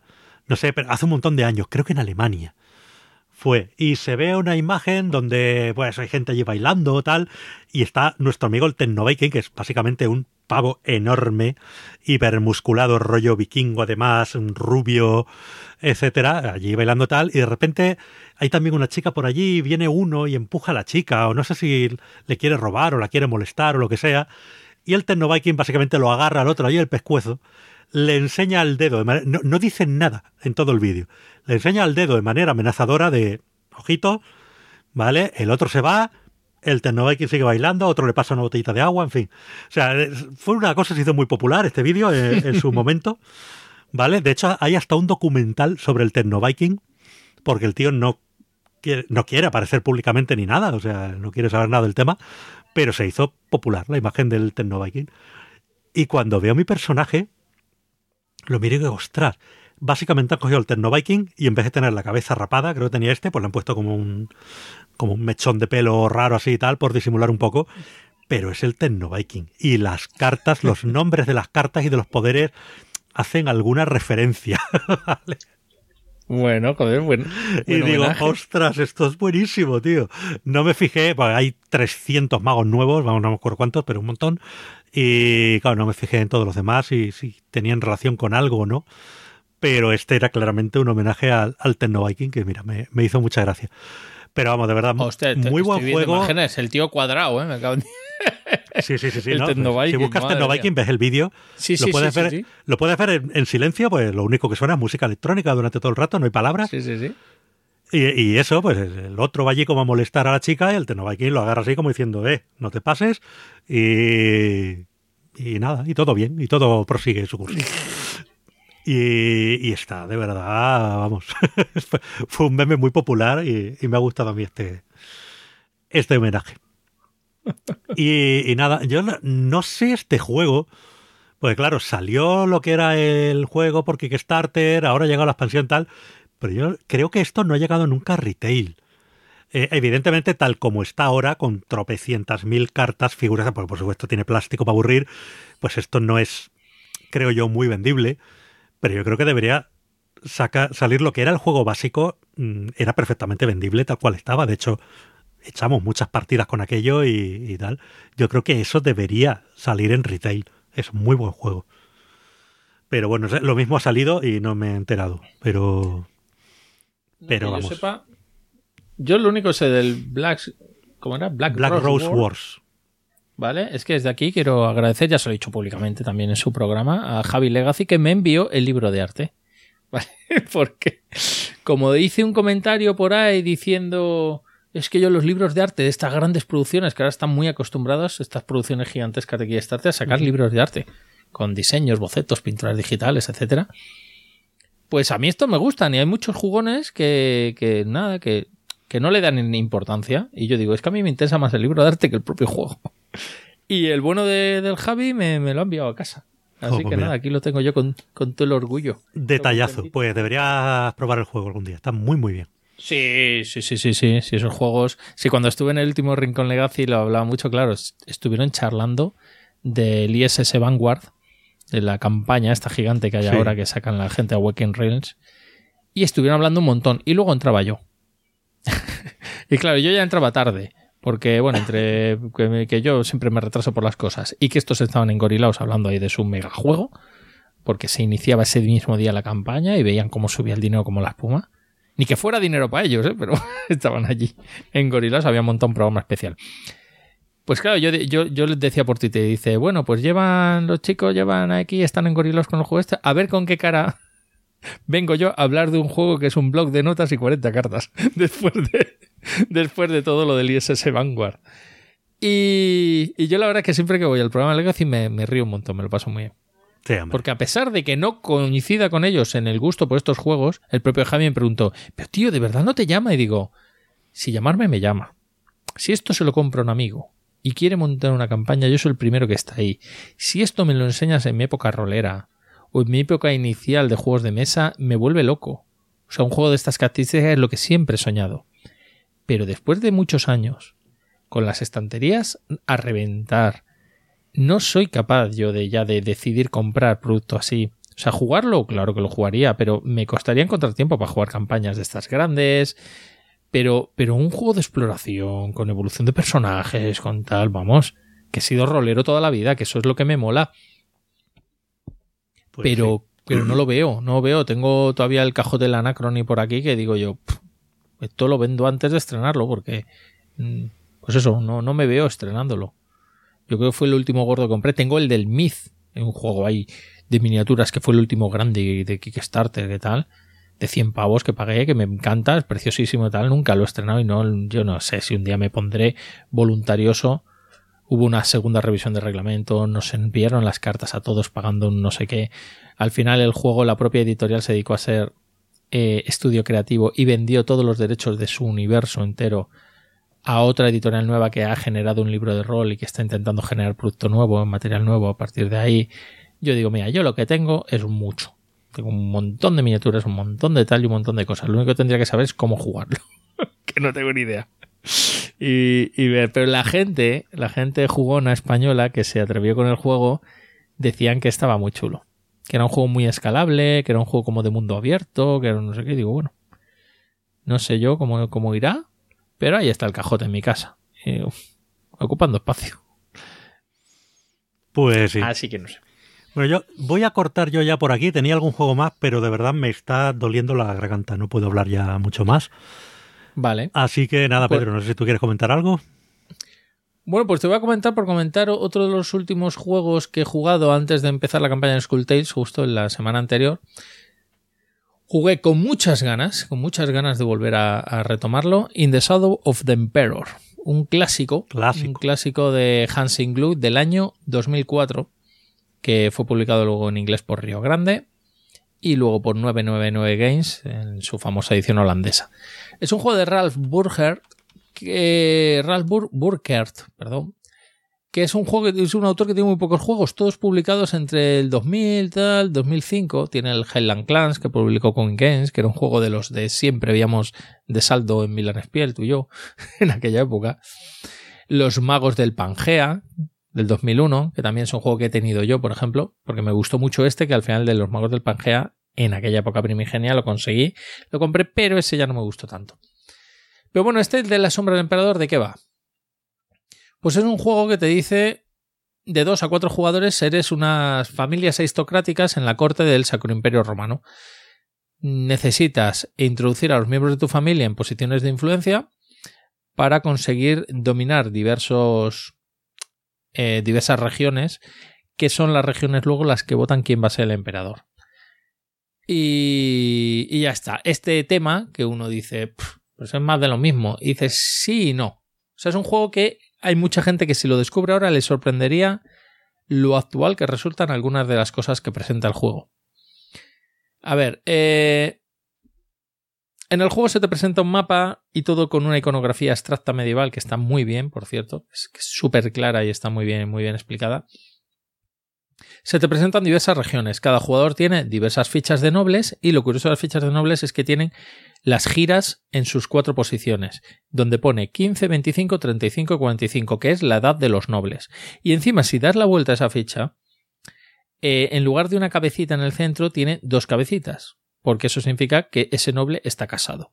O sea que con una sola ficha, una simple ficha cuadrada, ya tienes un noble que tiene cuatro rangos de edad y que encima puede estar soltero o casado. Y que después de los 45 pues se muere, porque era la Y que después de los 45 la diña, exactamente. Entonces es un juego que a nivel de producción está súper bien pensado y súper bien medido para ahorrar componentes y, que la experiencia sea muy placentera. Eh, es un juego que funciona con cartas de acción, por decirlo así. Tú colocas al principio una reserva de acciones disponibles en unas cartas que varían en cantidad según el número de jugadores que jueguen al juego. Hay cartas que solo hay una copia, con lo cual el que coja esa carta y ejecuta esa acción, ya está, es el único que la va a hacer y hay cartas de las que hay varias copias que te permites, tú puedes cogerla varias veces o lo pueden coger varios jugadores. El turno es sencillo, al principio del juego empieza y recibes unos ingresos, cada jugador recibe 6 de pasta y además recibe un dinero adicional si ha construido fortalezas o está dominando provincias donde hay fortalezas de otro jugador. Con lo cual tú puedes construir una fortaleza y eso te va a dar una moneda, pero también le va a dar una moneda al señor que domine la región, que puede ser tú o puede ser otro. En el caso de que seas tú, no te va a dar nada adicional. Solo ganas dinero dominando una región si hay fortalezas de los rivales, no las tuyas propias, que esas ya te, te dan pasta. Al principio se recibe un dinerito que lo apuntas en un track que hay en el tablero principal. Todos los jugadores colocan en su ficha, donde además se acumula el dinero que hayas podido ahorrar de turnos anteriores. Luego llega la fase de envejecimiento, que es una fase donde todas las fichas cuadraditas de todos los nobles que hay repartidos por el tablero ¿vale? Hay nobles normales, en cada región estará un noble subido en la posición de soberano, que es el que domina esa región, y luego habrá un noble arriba del todo de uno de los jugadores que será el emperador, que todas esas fichas se giran 90 grados y envejecen. ¿Qué pasa si tienes 45? Que retiras la ficha porque ese señor se ha muerto de viejo.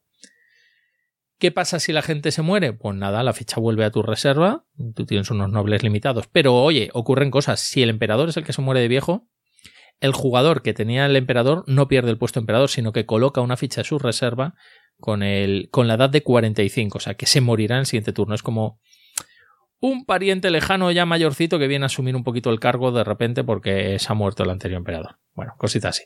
Todas las fichas se van girando.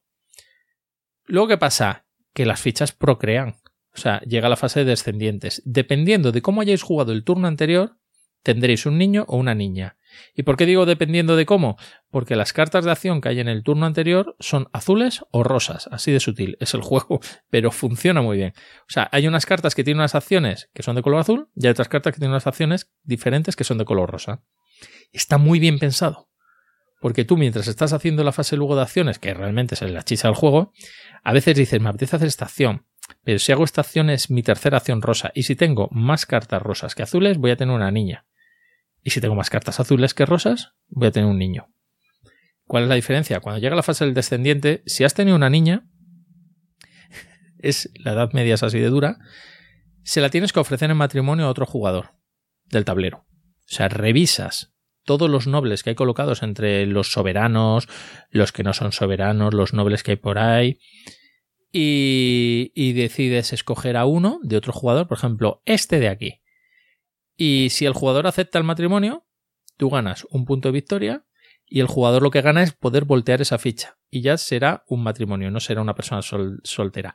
¿Para qué sirve que sea matrimonio? Porque un matrimonio da dos votos, o sea, cuenta como dos puntos de mayoría a la hora de conseguir ser soberano de una ciudad.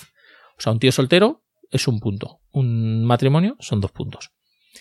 Pero ¿qué pasa? Como que en el imperio sacro, imperio romano, como dice la palabra sacro, hay una parte de dominios donde solo pueden llegar a ser soberanos. Dilo, dilo completo, el Sacro Imperio Romano Germánico. Vale, el Imperio Romano Germánico. pues hay tres localizaciones donde solo las puede llegar, puede llegar a ser soberano de ahí un soltero, porque son posiciones religiosas. Y hay otras cuatro, que son laicas, donde ya pueden subir al, al cargo matrimonios o solteros, lo que tú decidas. Entonces, claro, Aquí ya, solo en esta fase, en la de decidir con quién se casa tu niña, ya tienes un montón de decisiones. Puedes decir, si se la encasqueto a este jugador, por ejemplo, le va a venir bien, porque va a ganar dos puntos adicionales si se está enfrentando por la mayoría de este reino con este otro jugador. Con lo cual es probable que me diga que sí, y yo gane el punto. Y es una pelea en la que yo no tengo nada que ver porque yo estoy pegándome en otras zonas. Así que ahí lo comido por lo servido. Yo gano un punto, a él le ayudo y no sé qué. Si se lo ofrezco a este otro, Mm, se la voy a ofrecer a un joven de 15 años. Pero es que, claro, ofrecérsela en matrimonio a un joven de 15 años hace que el jugador tenga durante cuatro turnos un matrimonio que le va a puntuar doble en el caso de las mayorías. Pero claro, si se la ofreces a un viejo de 45, tu, tu preciosa niñita, y dices, toma, que se case con este viejo salido, eh, ese viejo de 45 es probable que en el siguiente turno muera. Entonces la ficha se retire. Y el jugador probablemente te diga, no, no me interesa. A no ser que se la ofrezcas en un momento justo donde diga, es que necesito ese punto como el beber, si no, no te la cojo. ¿Qué pasa si no te cogen a la niña? La rechazan, tú no se lo puedes ofrecer a nadie más y automáticamente ganas una moneda porque la metes en el monasterio. Así es la vida. ¿Y qué pasa si tienes un niño? Un niño es muy sencillo, coges una de tus fichas, pues soltera de años 15 y lo metes en cualquier espacio libre que haya en el tablero. O sea, un niño es una ficha nueva, una niña es un Cristo bendito que se lo ofreces a este viejo o a este joven o tienes que analizar bien a quién se ofreces en matrimonio. O directamente no se lo ofreces a nadie y la llevas al monasterio y Santas Pascuas. por favor, tengamos en cuenta que es un juego que está basado en una época antigua, sí. etcétera, etcétera. Sí, sí, esto es que esto también ocurría con el 1000, el 1049 de Homoludicus, que también las mujeres tenían que ir al monasterio, ganabas tal. Pero bueno, en el 1000 todavía las mujeres hacían eran como una defensa de tu corte en el 1000 eran cubitos rojos que cada, si te querían atacar tu corte y había muchas mujeres les costaba mucho atacarte porque daba muy mala imagen eso bueno aquí no aquí simplemente sirve para esto bueno después de la fase descendiente llega la fase de acción la fase de acción es tan sencilla como que un jugador llega a su turno y tiene que coger una de las cartas disponibles y ejecutarla o ejercer un privilegio de soberano. Cada soberanía tiene una habilidad especial. Algunas de ellas se activan durante esta fase, la fase de acción. Otras son que recibes más monedas y dominas este territorio cuando llegue la hora de cobrar pasta, o das dos votos adicionales al emperador cuando llegue la hora de votar quién va a ser emperador, o cositas así. Pero en la fase de acciones realmente es yo cojo una carta y la pago, porque todas las cartas tienen un coste, y desciendo el dinero. Le toca a otro jugador. Pues coge otra carta, la ejecuta y la paga. Le toca a otro jugador y así. Es una fase súper chula, porque estás todo el rato calculando cuánto dinero tienen los demás, ¿Qué es lo que van a hacer? Si yo decido qué, tipo de cartas hay, porque por ejemplo hay cartas de mover nobles entre zonas, cartas de meter un nuevo noble en la zona, puedes meter nobles solteros o nobles casados, esos te cuestan más dinero. Hay cartas de matrimonio con, con nobleza extranjera, que simplemente es, pues te casas a uno de tus personajes, le das la vuelta a tu ficha, porque pagas un dinero, pagas tres monedas creo, y le das la vuelta a una ficha y conviertes un soltero en un casado. Eh, acciones de meter caballeros. Los caballeros tienen sus propias zonas o las puedes poner en zonas de noble para que den votos, etcétera. Hay cosas chulas como el boticario. El boticario es una. El médico es una persona que te puede rejuvenecer un personaje tuyo o envejecer uno del rival. Que se entiende que le envenenas. O sea, de repente hay un personaje con el 45, es muy sensible a recibir dosis en la comida. Y que alguien diga, boticario, pum, este tío muerto. Y de repente eliminas un soberano antes de que haya podido activar su habilidad o eliminas cualquier cosa. Incluso te puedes cargar al emperador si te apetece. Eh, y así van, van, todas las acciones. También puedes construir fortalezas, que es lo que os digo que os dan dinero y os dan puntos de victoria al construirlas, pero también dan dinero al, al soberano de esa, de esa región, etc. Se van haciendo acciones, acciones, acciones así hasta que alguien pase. Cuando, alguien pase se está fuera, el resto pueden seguir haciendo acciones hasta que todo el mundo está satisfecho con lo que se ha quedado. ¿Qué pasa? Que hay una de las acciones especiales que es la de eh, postularte a ser emperador. ¿Vale? Te viene un puño levantado con una daga y eso quiere decir que el que coja esa acción va a ser o va a intentar ser el nuevo emperador. Si alguien coge esa carta, que es una carta encima gratuita, creo que no tiene ningún coste, todo el mundo ya sabe, ah, coño, vale, pues luego va a haber un duelo entre el emperador actual, el jugador que hace emperador actual, y el emperador nuevo, el que se postula. Pero bueno, luego sigue la fase acciones. Cuando acabe la fase de acciones se revisan si han cambiado las soberanías. Cada región la vas mirando y dices, si aquí cambia el soberano, no, pues se queda el que está. ¿Aquí cambia el soberano? Sí. El soberano que hay baja a, la propia región, a uno de los puestos de noble, y uno de los nobles que había en esa región tiene que subir. Cuando subes a un soberano ganas puntos de victoria, con lo cual a veces incluso aunque tú domines una ciudad y una soberanía, te interesa que de vez en cuando te quiten porque luego volver a subir te vuelve a dar puntos. Eso a veces ocurre. Bueno, pues se van revisando todas las soberanías ti, para ver si ha habido cambios o no eh, y quién gana puntos y quién no gana puntos.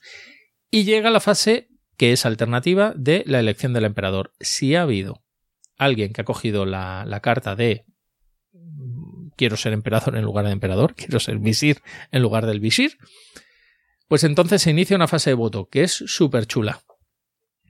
Ahí solo se revisan quiénes son los soberanos de cada zona y cada soberanía, cada jugador le da un punto, un voto, una mano alzada. Hay unas cartas especiales que tú has podido comprar que te permiten recibir dos puntos o que te permiten negar, que se llama la excomunión, decidir, ese jugador puede decidir que una zona laica, ese no cuente para los votos, o hay una carta de papa que te da dos puntos, o hay una carta de influencia religiosa que hace que una región religiosa dé muchos más votos de lo normal, etc.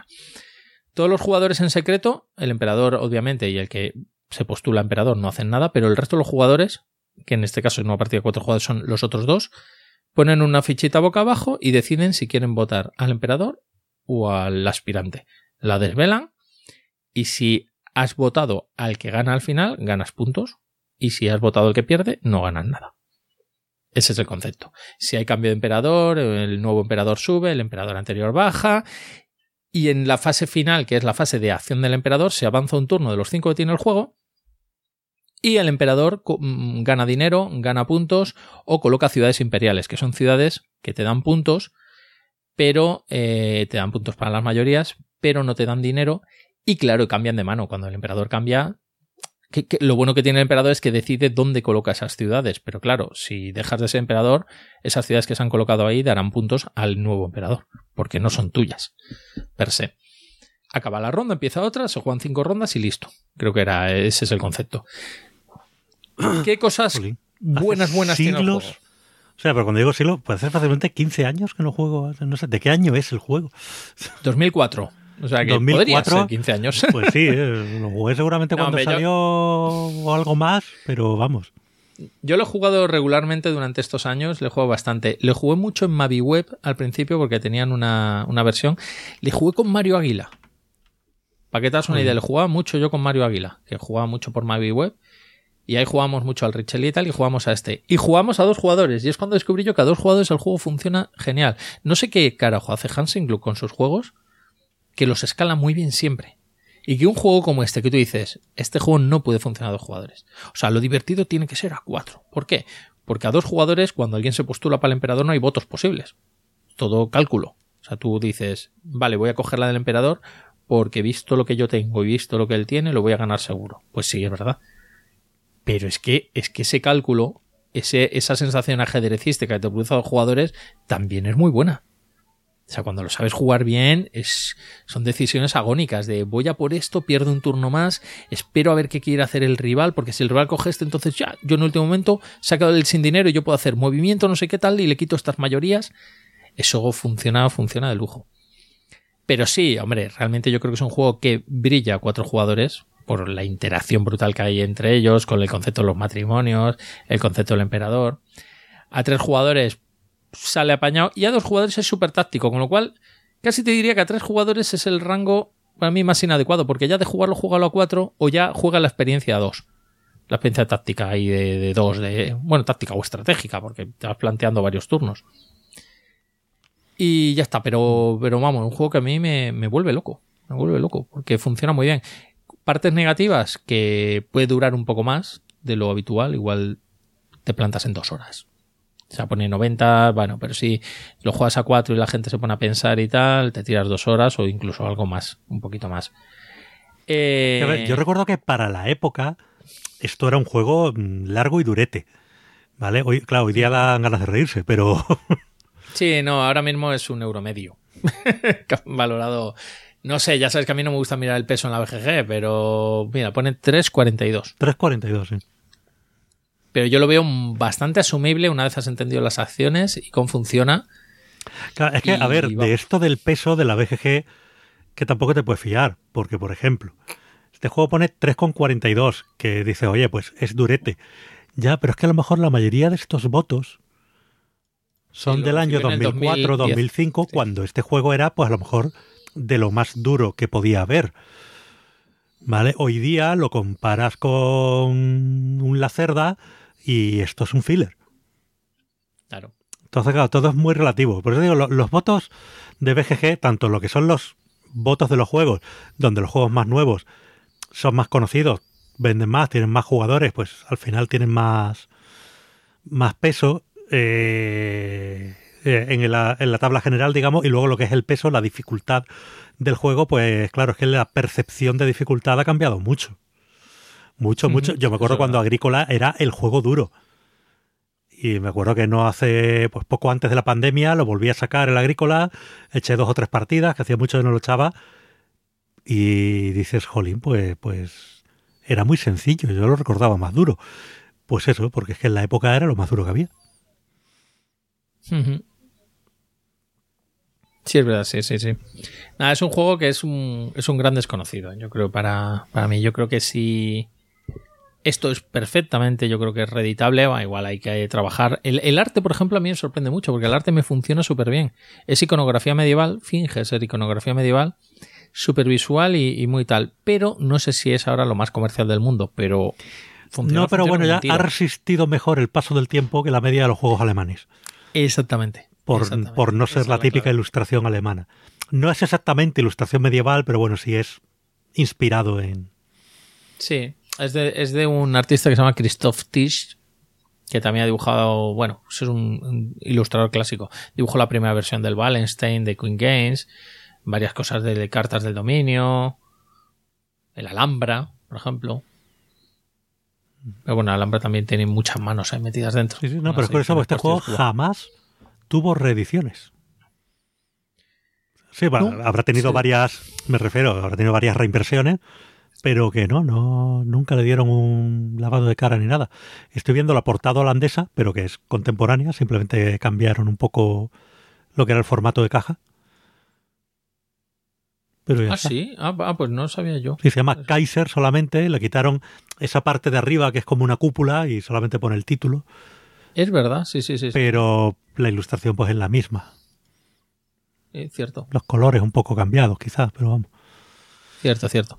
No, pero, pero como juego es brillante. La implementación que tiene, quien lo quiera jugar en Mavi Web, funciona muy bien. Ya os digo que yo he jugado físicamente igual haber jugado 10 veces a este juego. siempre que he podido lo he recomendado mucho. No sé si todavía lo tengo o lo llegué a vender, pero si lo tengo lo rescataré. Rescátalo, porque esto lo enseñas en el club dados a jugadores actuales y tal, y yo creo que les puede molar. No, en el, en el dados lo he visto alguna vez. O sea, alguien lo ha rescatado. Alguien lo ha rescatado. Además hay, hay una sección del club que, que es muy de, de Euroclásico. E, e incluso siendo algunos jugadores relativamente más nuevos, pero que le han cogido mucho cariño a, pues este tipo de juegos. Está muy bien, a ver cuándo levantan las fronteras y me voy a verte y vamos al club y me presentas a toda esa gente maravillosa. y ya me ponen allí una cama, una literita, algo, y ya me quedo allí un rato. a ver cuándo podemos recuperar un poco la normalidad. Pues incluso lo de ir al Pues club sí. se hace pues, con unas ciertas medidas y tal. Claro, es- me imagino. no, No, no, no, y es adecuado hacerlo así, hombre. es- este año pues no hemos podido celebrar aniversario. El año que viene, para mayo, veremos, pero yo para mí que lo de fiestas públicas pues todavía no estará muy permitido. Así no, que yo creo bueno, que para mayo todavía no. habrá que celebrar una, que nada. una grande cuando, cuando se pueda. en fin, Pues nada, pues, pues esto es de lo. Es que últimamente, mira, fíjate, yo desde todo noviembre y todo diciembre no he apuntado ni una parte en la BGG. He jugado cosas, he jugado cosas como esta, he vuelto a jugar al, a la tripulación, al de Crew, que hemos recuperado un poco, íbamos por la misión 25, pues ahora hemos llegado a la 35. Y lo hemos vuelto a dejar paradito un ratito y luego lo intentaremos. Porque es un juego, coño, que, que cuando lo pillas al final te estás dos o tres horas haciendo, misión, repitiendo, repitiendo. Y al final es como, bueno, ahora lo aparcas, jugamos otra cosa y cuando tengamos tiempo, pues volvemos a sacarlo. Y así no- que nos dure un poquito. Hasta la llegada de la expansión submarina esa que van a hacer o algo así. O el juego autojugable submarino. Submarino del tema, no de que le podéis sumergir que os lo cargáis. Pero es eso, y tampoco sé decirte qué más, qué más he podido jugar, aparte del suriguri este del serlo con las niñas, que ya te he contado. Y, y bueno, sí, y protos y algunas otras cosas que no puedo contar porque son cositas que estoy pensando, estudiando y cosas de esas para la empresa. Que de hecho en La Sombra del Emperador es unas cositas que yo sí me plantearía estudiar para la empresa. Pero tenía ganas de hablar. así que. Así que nada. pues nada. Pues yo nada, aparte de liadillo con el curro y tal, la verdad es que estos días eh, lo he dedicado más, a- bueno, ya sabéis que llevo muchos meses con el GTA Online ahí a tope. Y, nada más, el día 15 salió expansión, o sea, un DLC nuevo con un nuevo golpe y demás, la verdad es que está muy bien. Pero en los últimos días he descubierto algo que eh, si tuviera tiempo me lo quitaría todo. que es el No Man's Sky, que es un videojuego que cuando salió hace cuatro años le dieron palos por todas partes. Pero por todos lados, sí, sí. Palos gordos, y con razón. ¿Por qué? Era un juego de un estudio pequeño, pero era un juego muy ambicioso. Y habían prometido mm, el oro y el moro, que iba a ser aquello. Y claro, cuando el juego por fin salió... Uy, soy un taladro por ahí. Eh, cuando el juego por fin salió, eh, ¿qué pasa? El juego no estaba acabado. Era un, era un equipo pequeño, eran pocos desarrolladores, eh, no daban abasto para todo lo que habían prometido que iban a hacer y demás.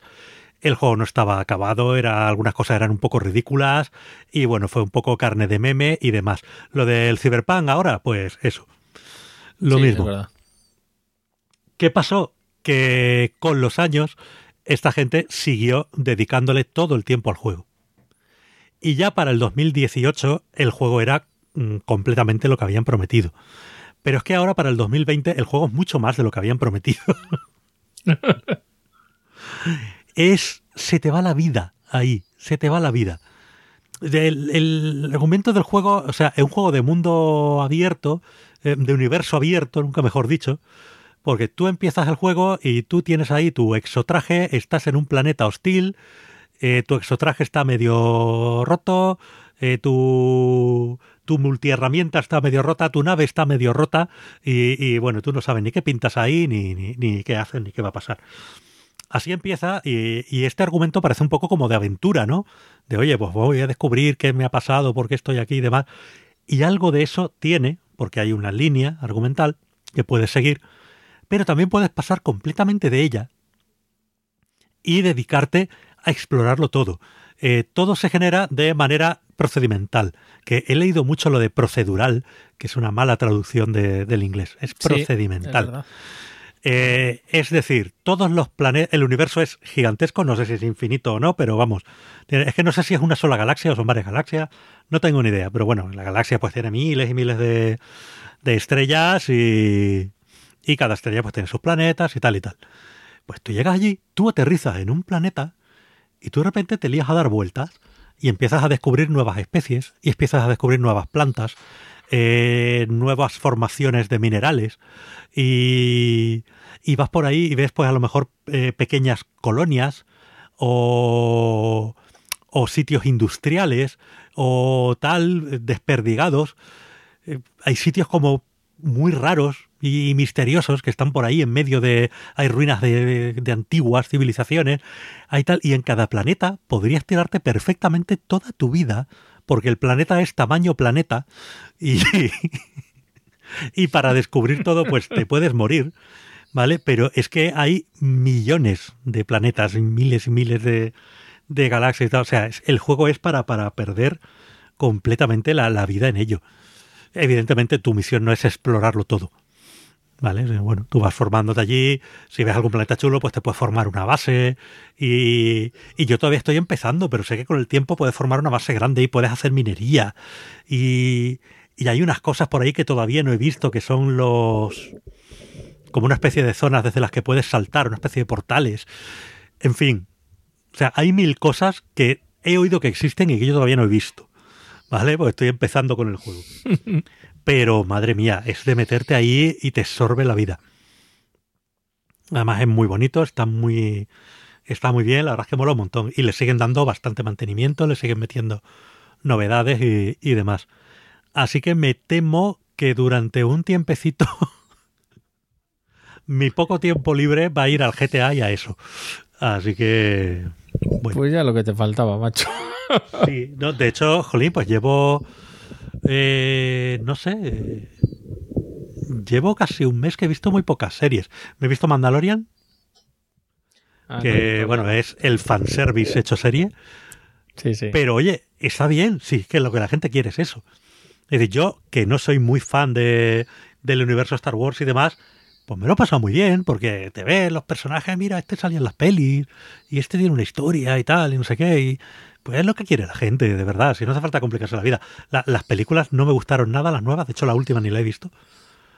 Y las dos anteriores Uf, la veas. me parecieron flojitas.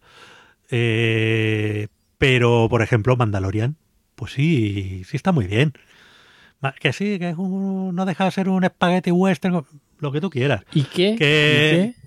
Que pues eso, ¿y qué? Pues está bien hecho, pues está bien hecho. Que es que, jolín, que esta segunda temporada el tío es un cuestero, que va por ahí de quest en quest haciendo... ¿Y qué? Pues, si está entretenido, pues vale. O sea, si yo no quiero una obra maestra de, de arte y ensayo que me cambie la vida, yo quiero entretenerme. y es muy entretenida, está muy bien. Mola, mola mucho Mandalorian. Ay, ay, yo puedo hablar. Ay, no, lo hablé. Bueno, lo hablé donde el Rincón Legacy, pero lo hablo aquí también. Ya bueno, bueno, pero sé breve que llevamos ya a la vida. Sí, dos horas veinte, sí, es verdad, hay que dejarlo ya. El colapso en filming. Madre mía de mi vida, que cómo me ha gustado a mí esa serie. Ah, esta era la francesa. La francesa de ocho episodios sí. rodados en plano secuencia me, que presentan. Me la, me la han recomendado, sí. Sí, te la recomendé yo.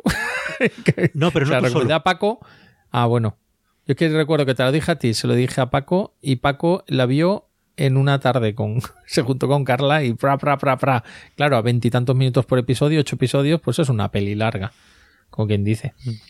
Y la verdad es que me pareció fabulosa. Me pareció fabulosa porque es de las que te hacen reflexionar. Yo me la vi con Eva en dos tacadas. O sea, me vi igual tres o cuatro episodios un día y los otros cuatro el siguiente. Y, y todavía la doy vueltas, ¿eh? Pues mira, me la apunto me da- hace episodios cortitos y... Sí. Y me da pánico pensar si que puede ocurrir eso si.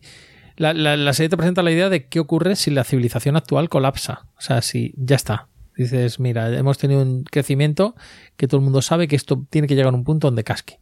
Pues, ¿qué pasa si casca? Y te pilla. O sea, pilla a todo el mundo. Pero bueno, ¿qué pasa si tú dices, "Oh, uy, de repente, poco a poco los supermercados ya no tienen tanto abastecimiento. Uy, y de repente un día ya la luz no funciona y, los cajeros ya no te dan dinero. ¿Y, qué haces? ¿Y qué, tal? Y el primer episodio se llama El supermercado por algo. Y el segundo episodio se llama La gasolinera por algo.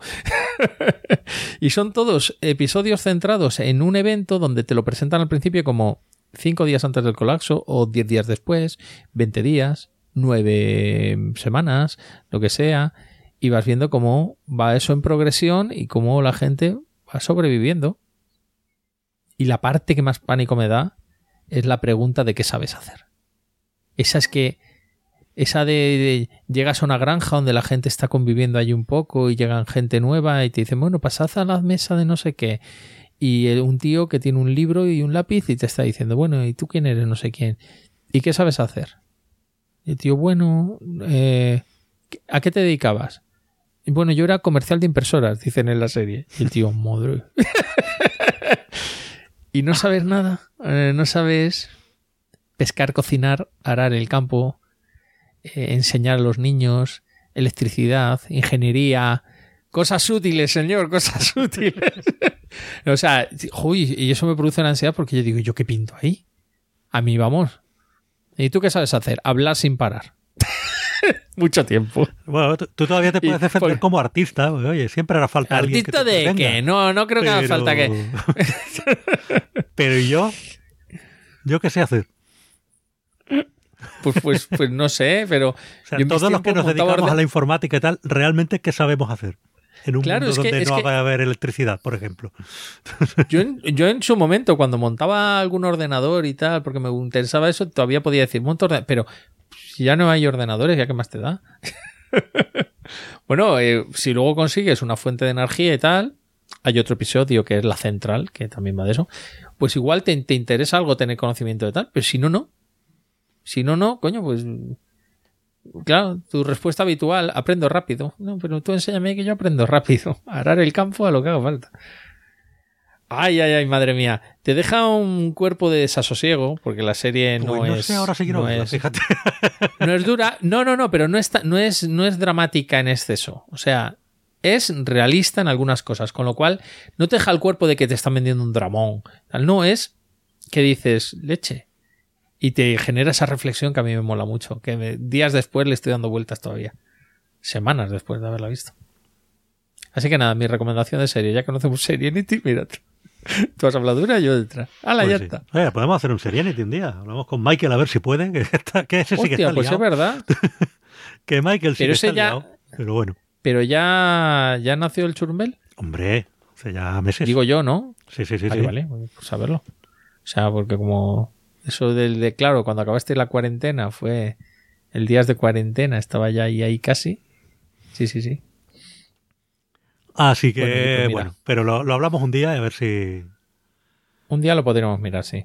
Yo tampoco he visto, he visto cositas, pero tampoco he visto tanto no, como yo que, por ejemplo, hasta que hace dibujando. un par de meses sí llevaba buen ritmo, pero desde hace un mes y pico, sobre todo hasta ahora, entre liado con temas de curro y tal, y luego que no sé, mmm, le, le, estoy echando igual algo más de tiempo a, a un, al videojuego que a la serie, no sé.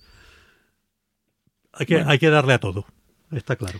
Que sí, que sí, que la vida es así.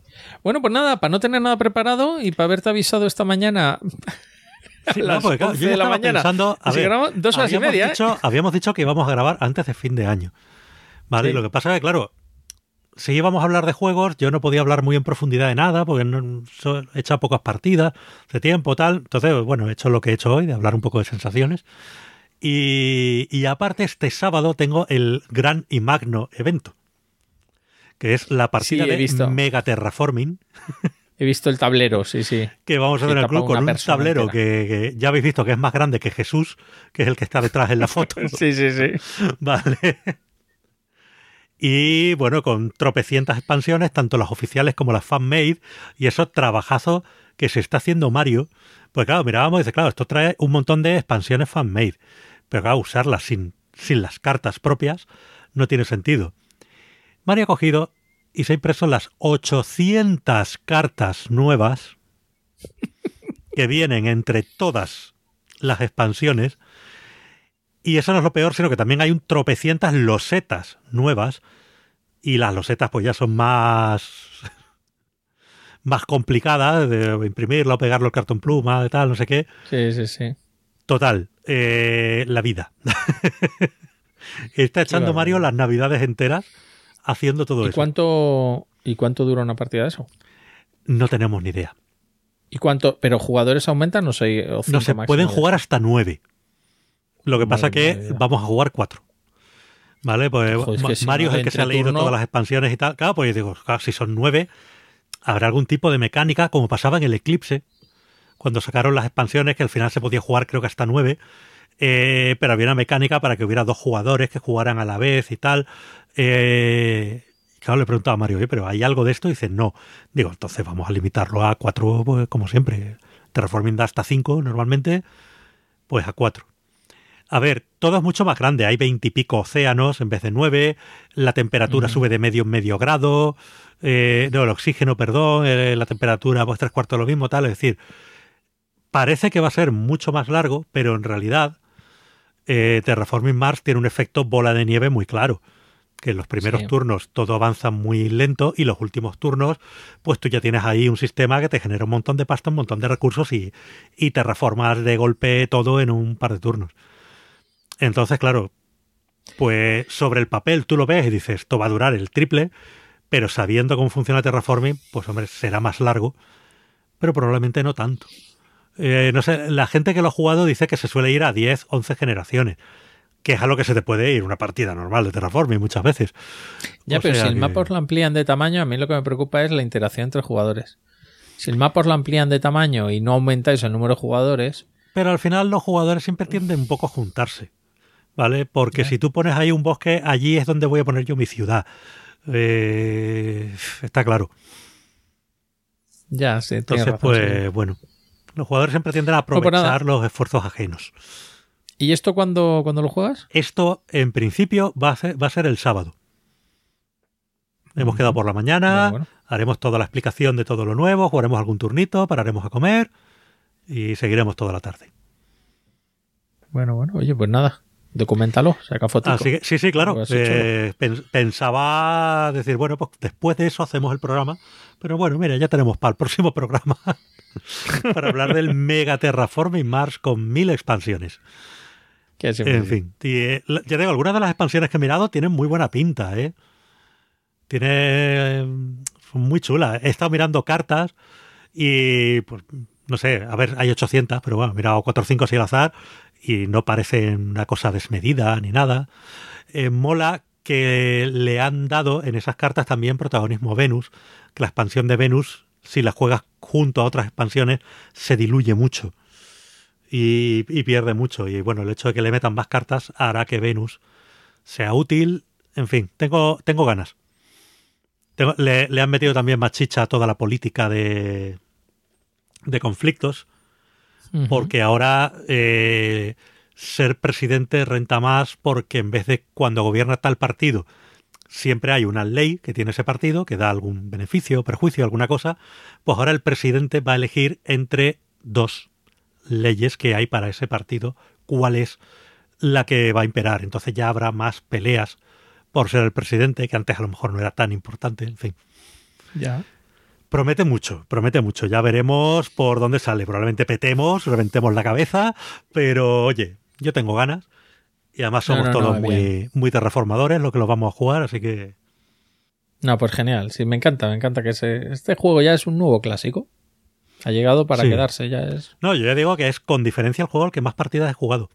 Incluyendo fillers, seguramente. No las he contado porque yo no las apunto. Pero vamos. No, yo no juego tanto, yo juego igual cuatro. Es que yo hasta la llegada de la pandemia. ¿eh? Lo seguiría jugando. Hasta la llegada de la pandemia, yo jugaba mínimo un terraforming semanal. La mayoría de las semanas jugaba dos. ¿Vale? Madre mía. Entonces, pues eran muchos terraforming esos. Ah, no, está claro.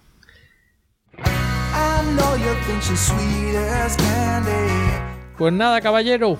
Así que nada, pues, pues, bueno, recordar a la gente el Patreon, patreon.com barra días de juego. Oye, si queréis que sigamos haciendo programas como el anterior o como este, que son dos estilos muy distintos, pero oye, los dos entretienen e informan, pues apoyarnos ahí, patreon.com barra días de juego.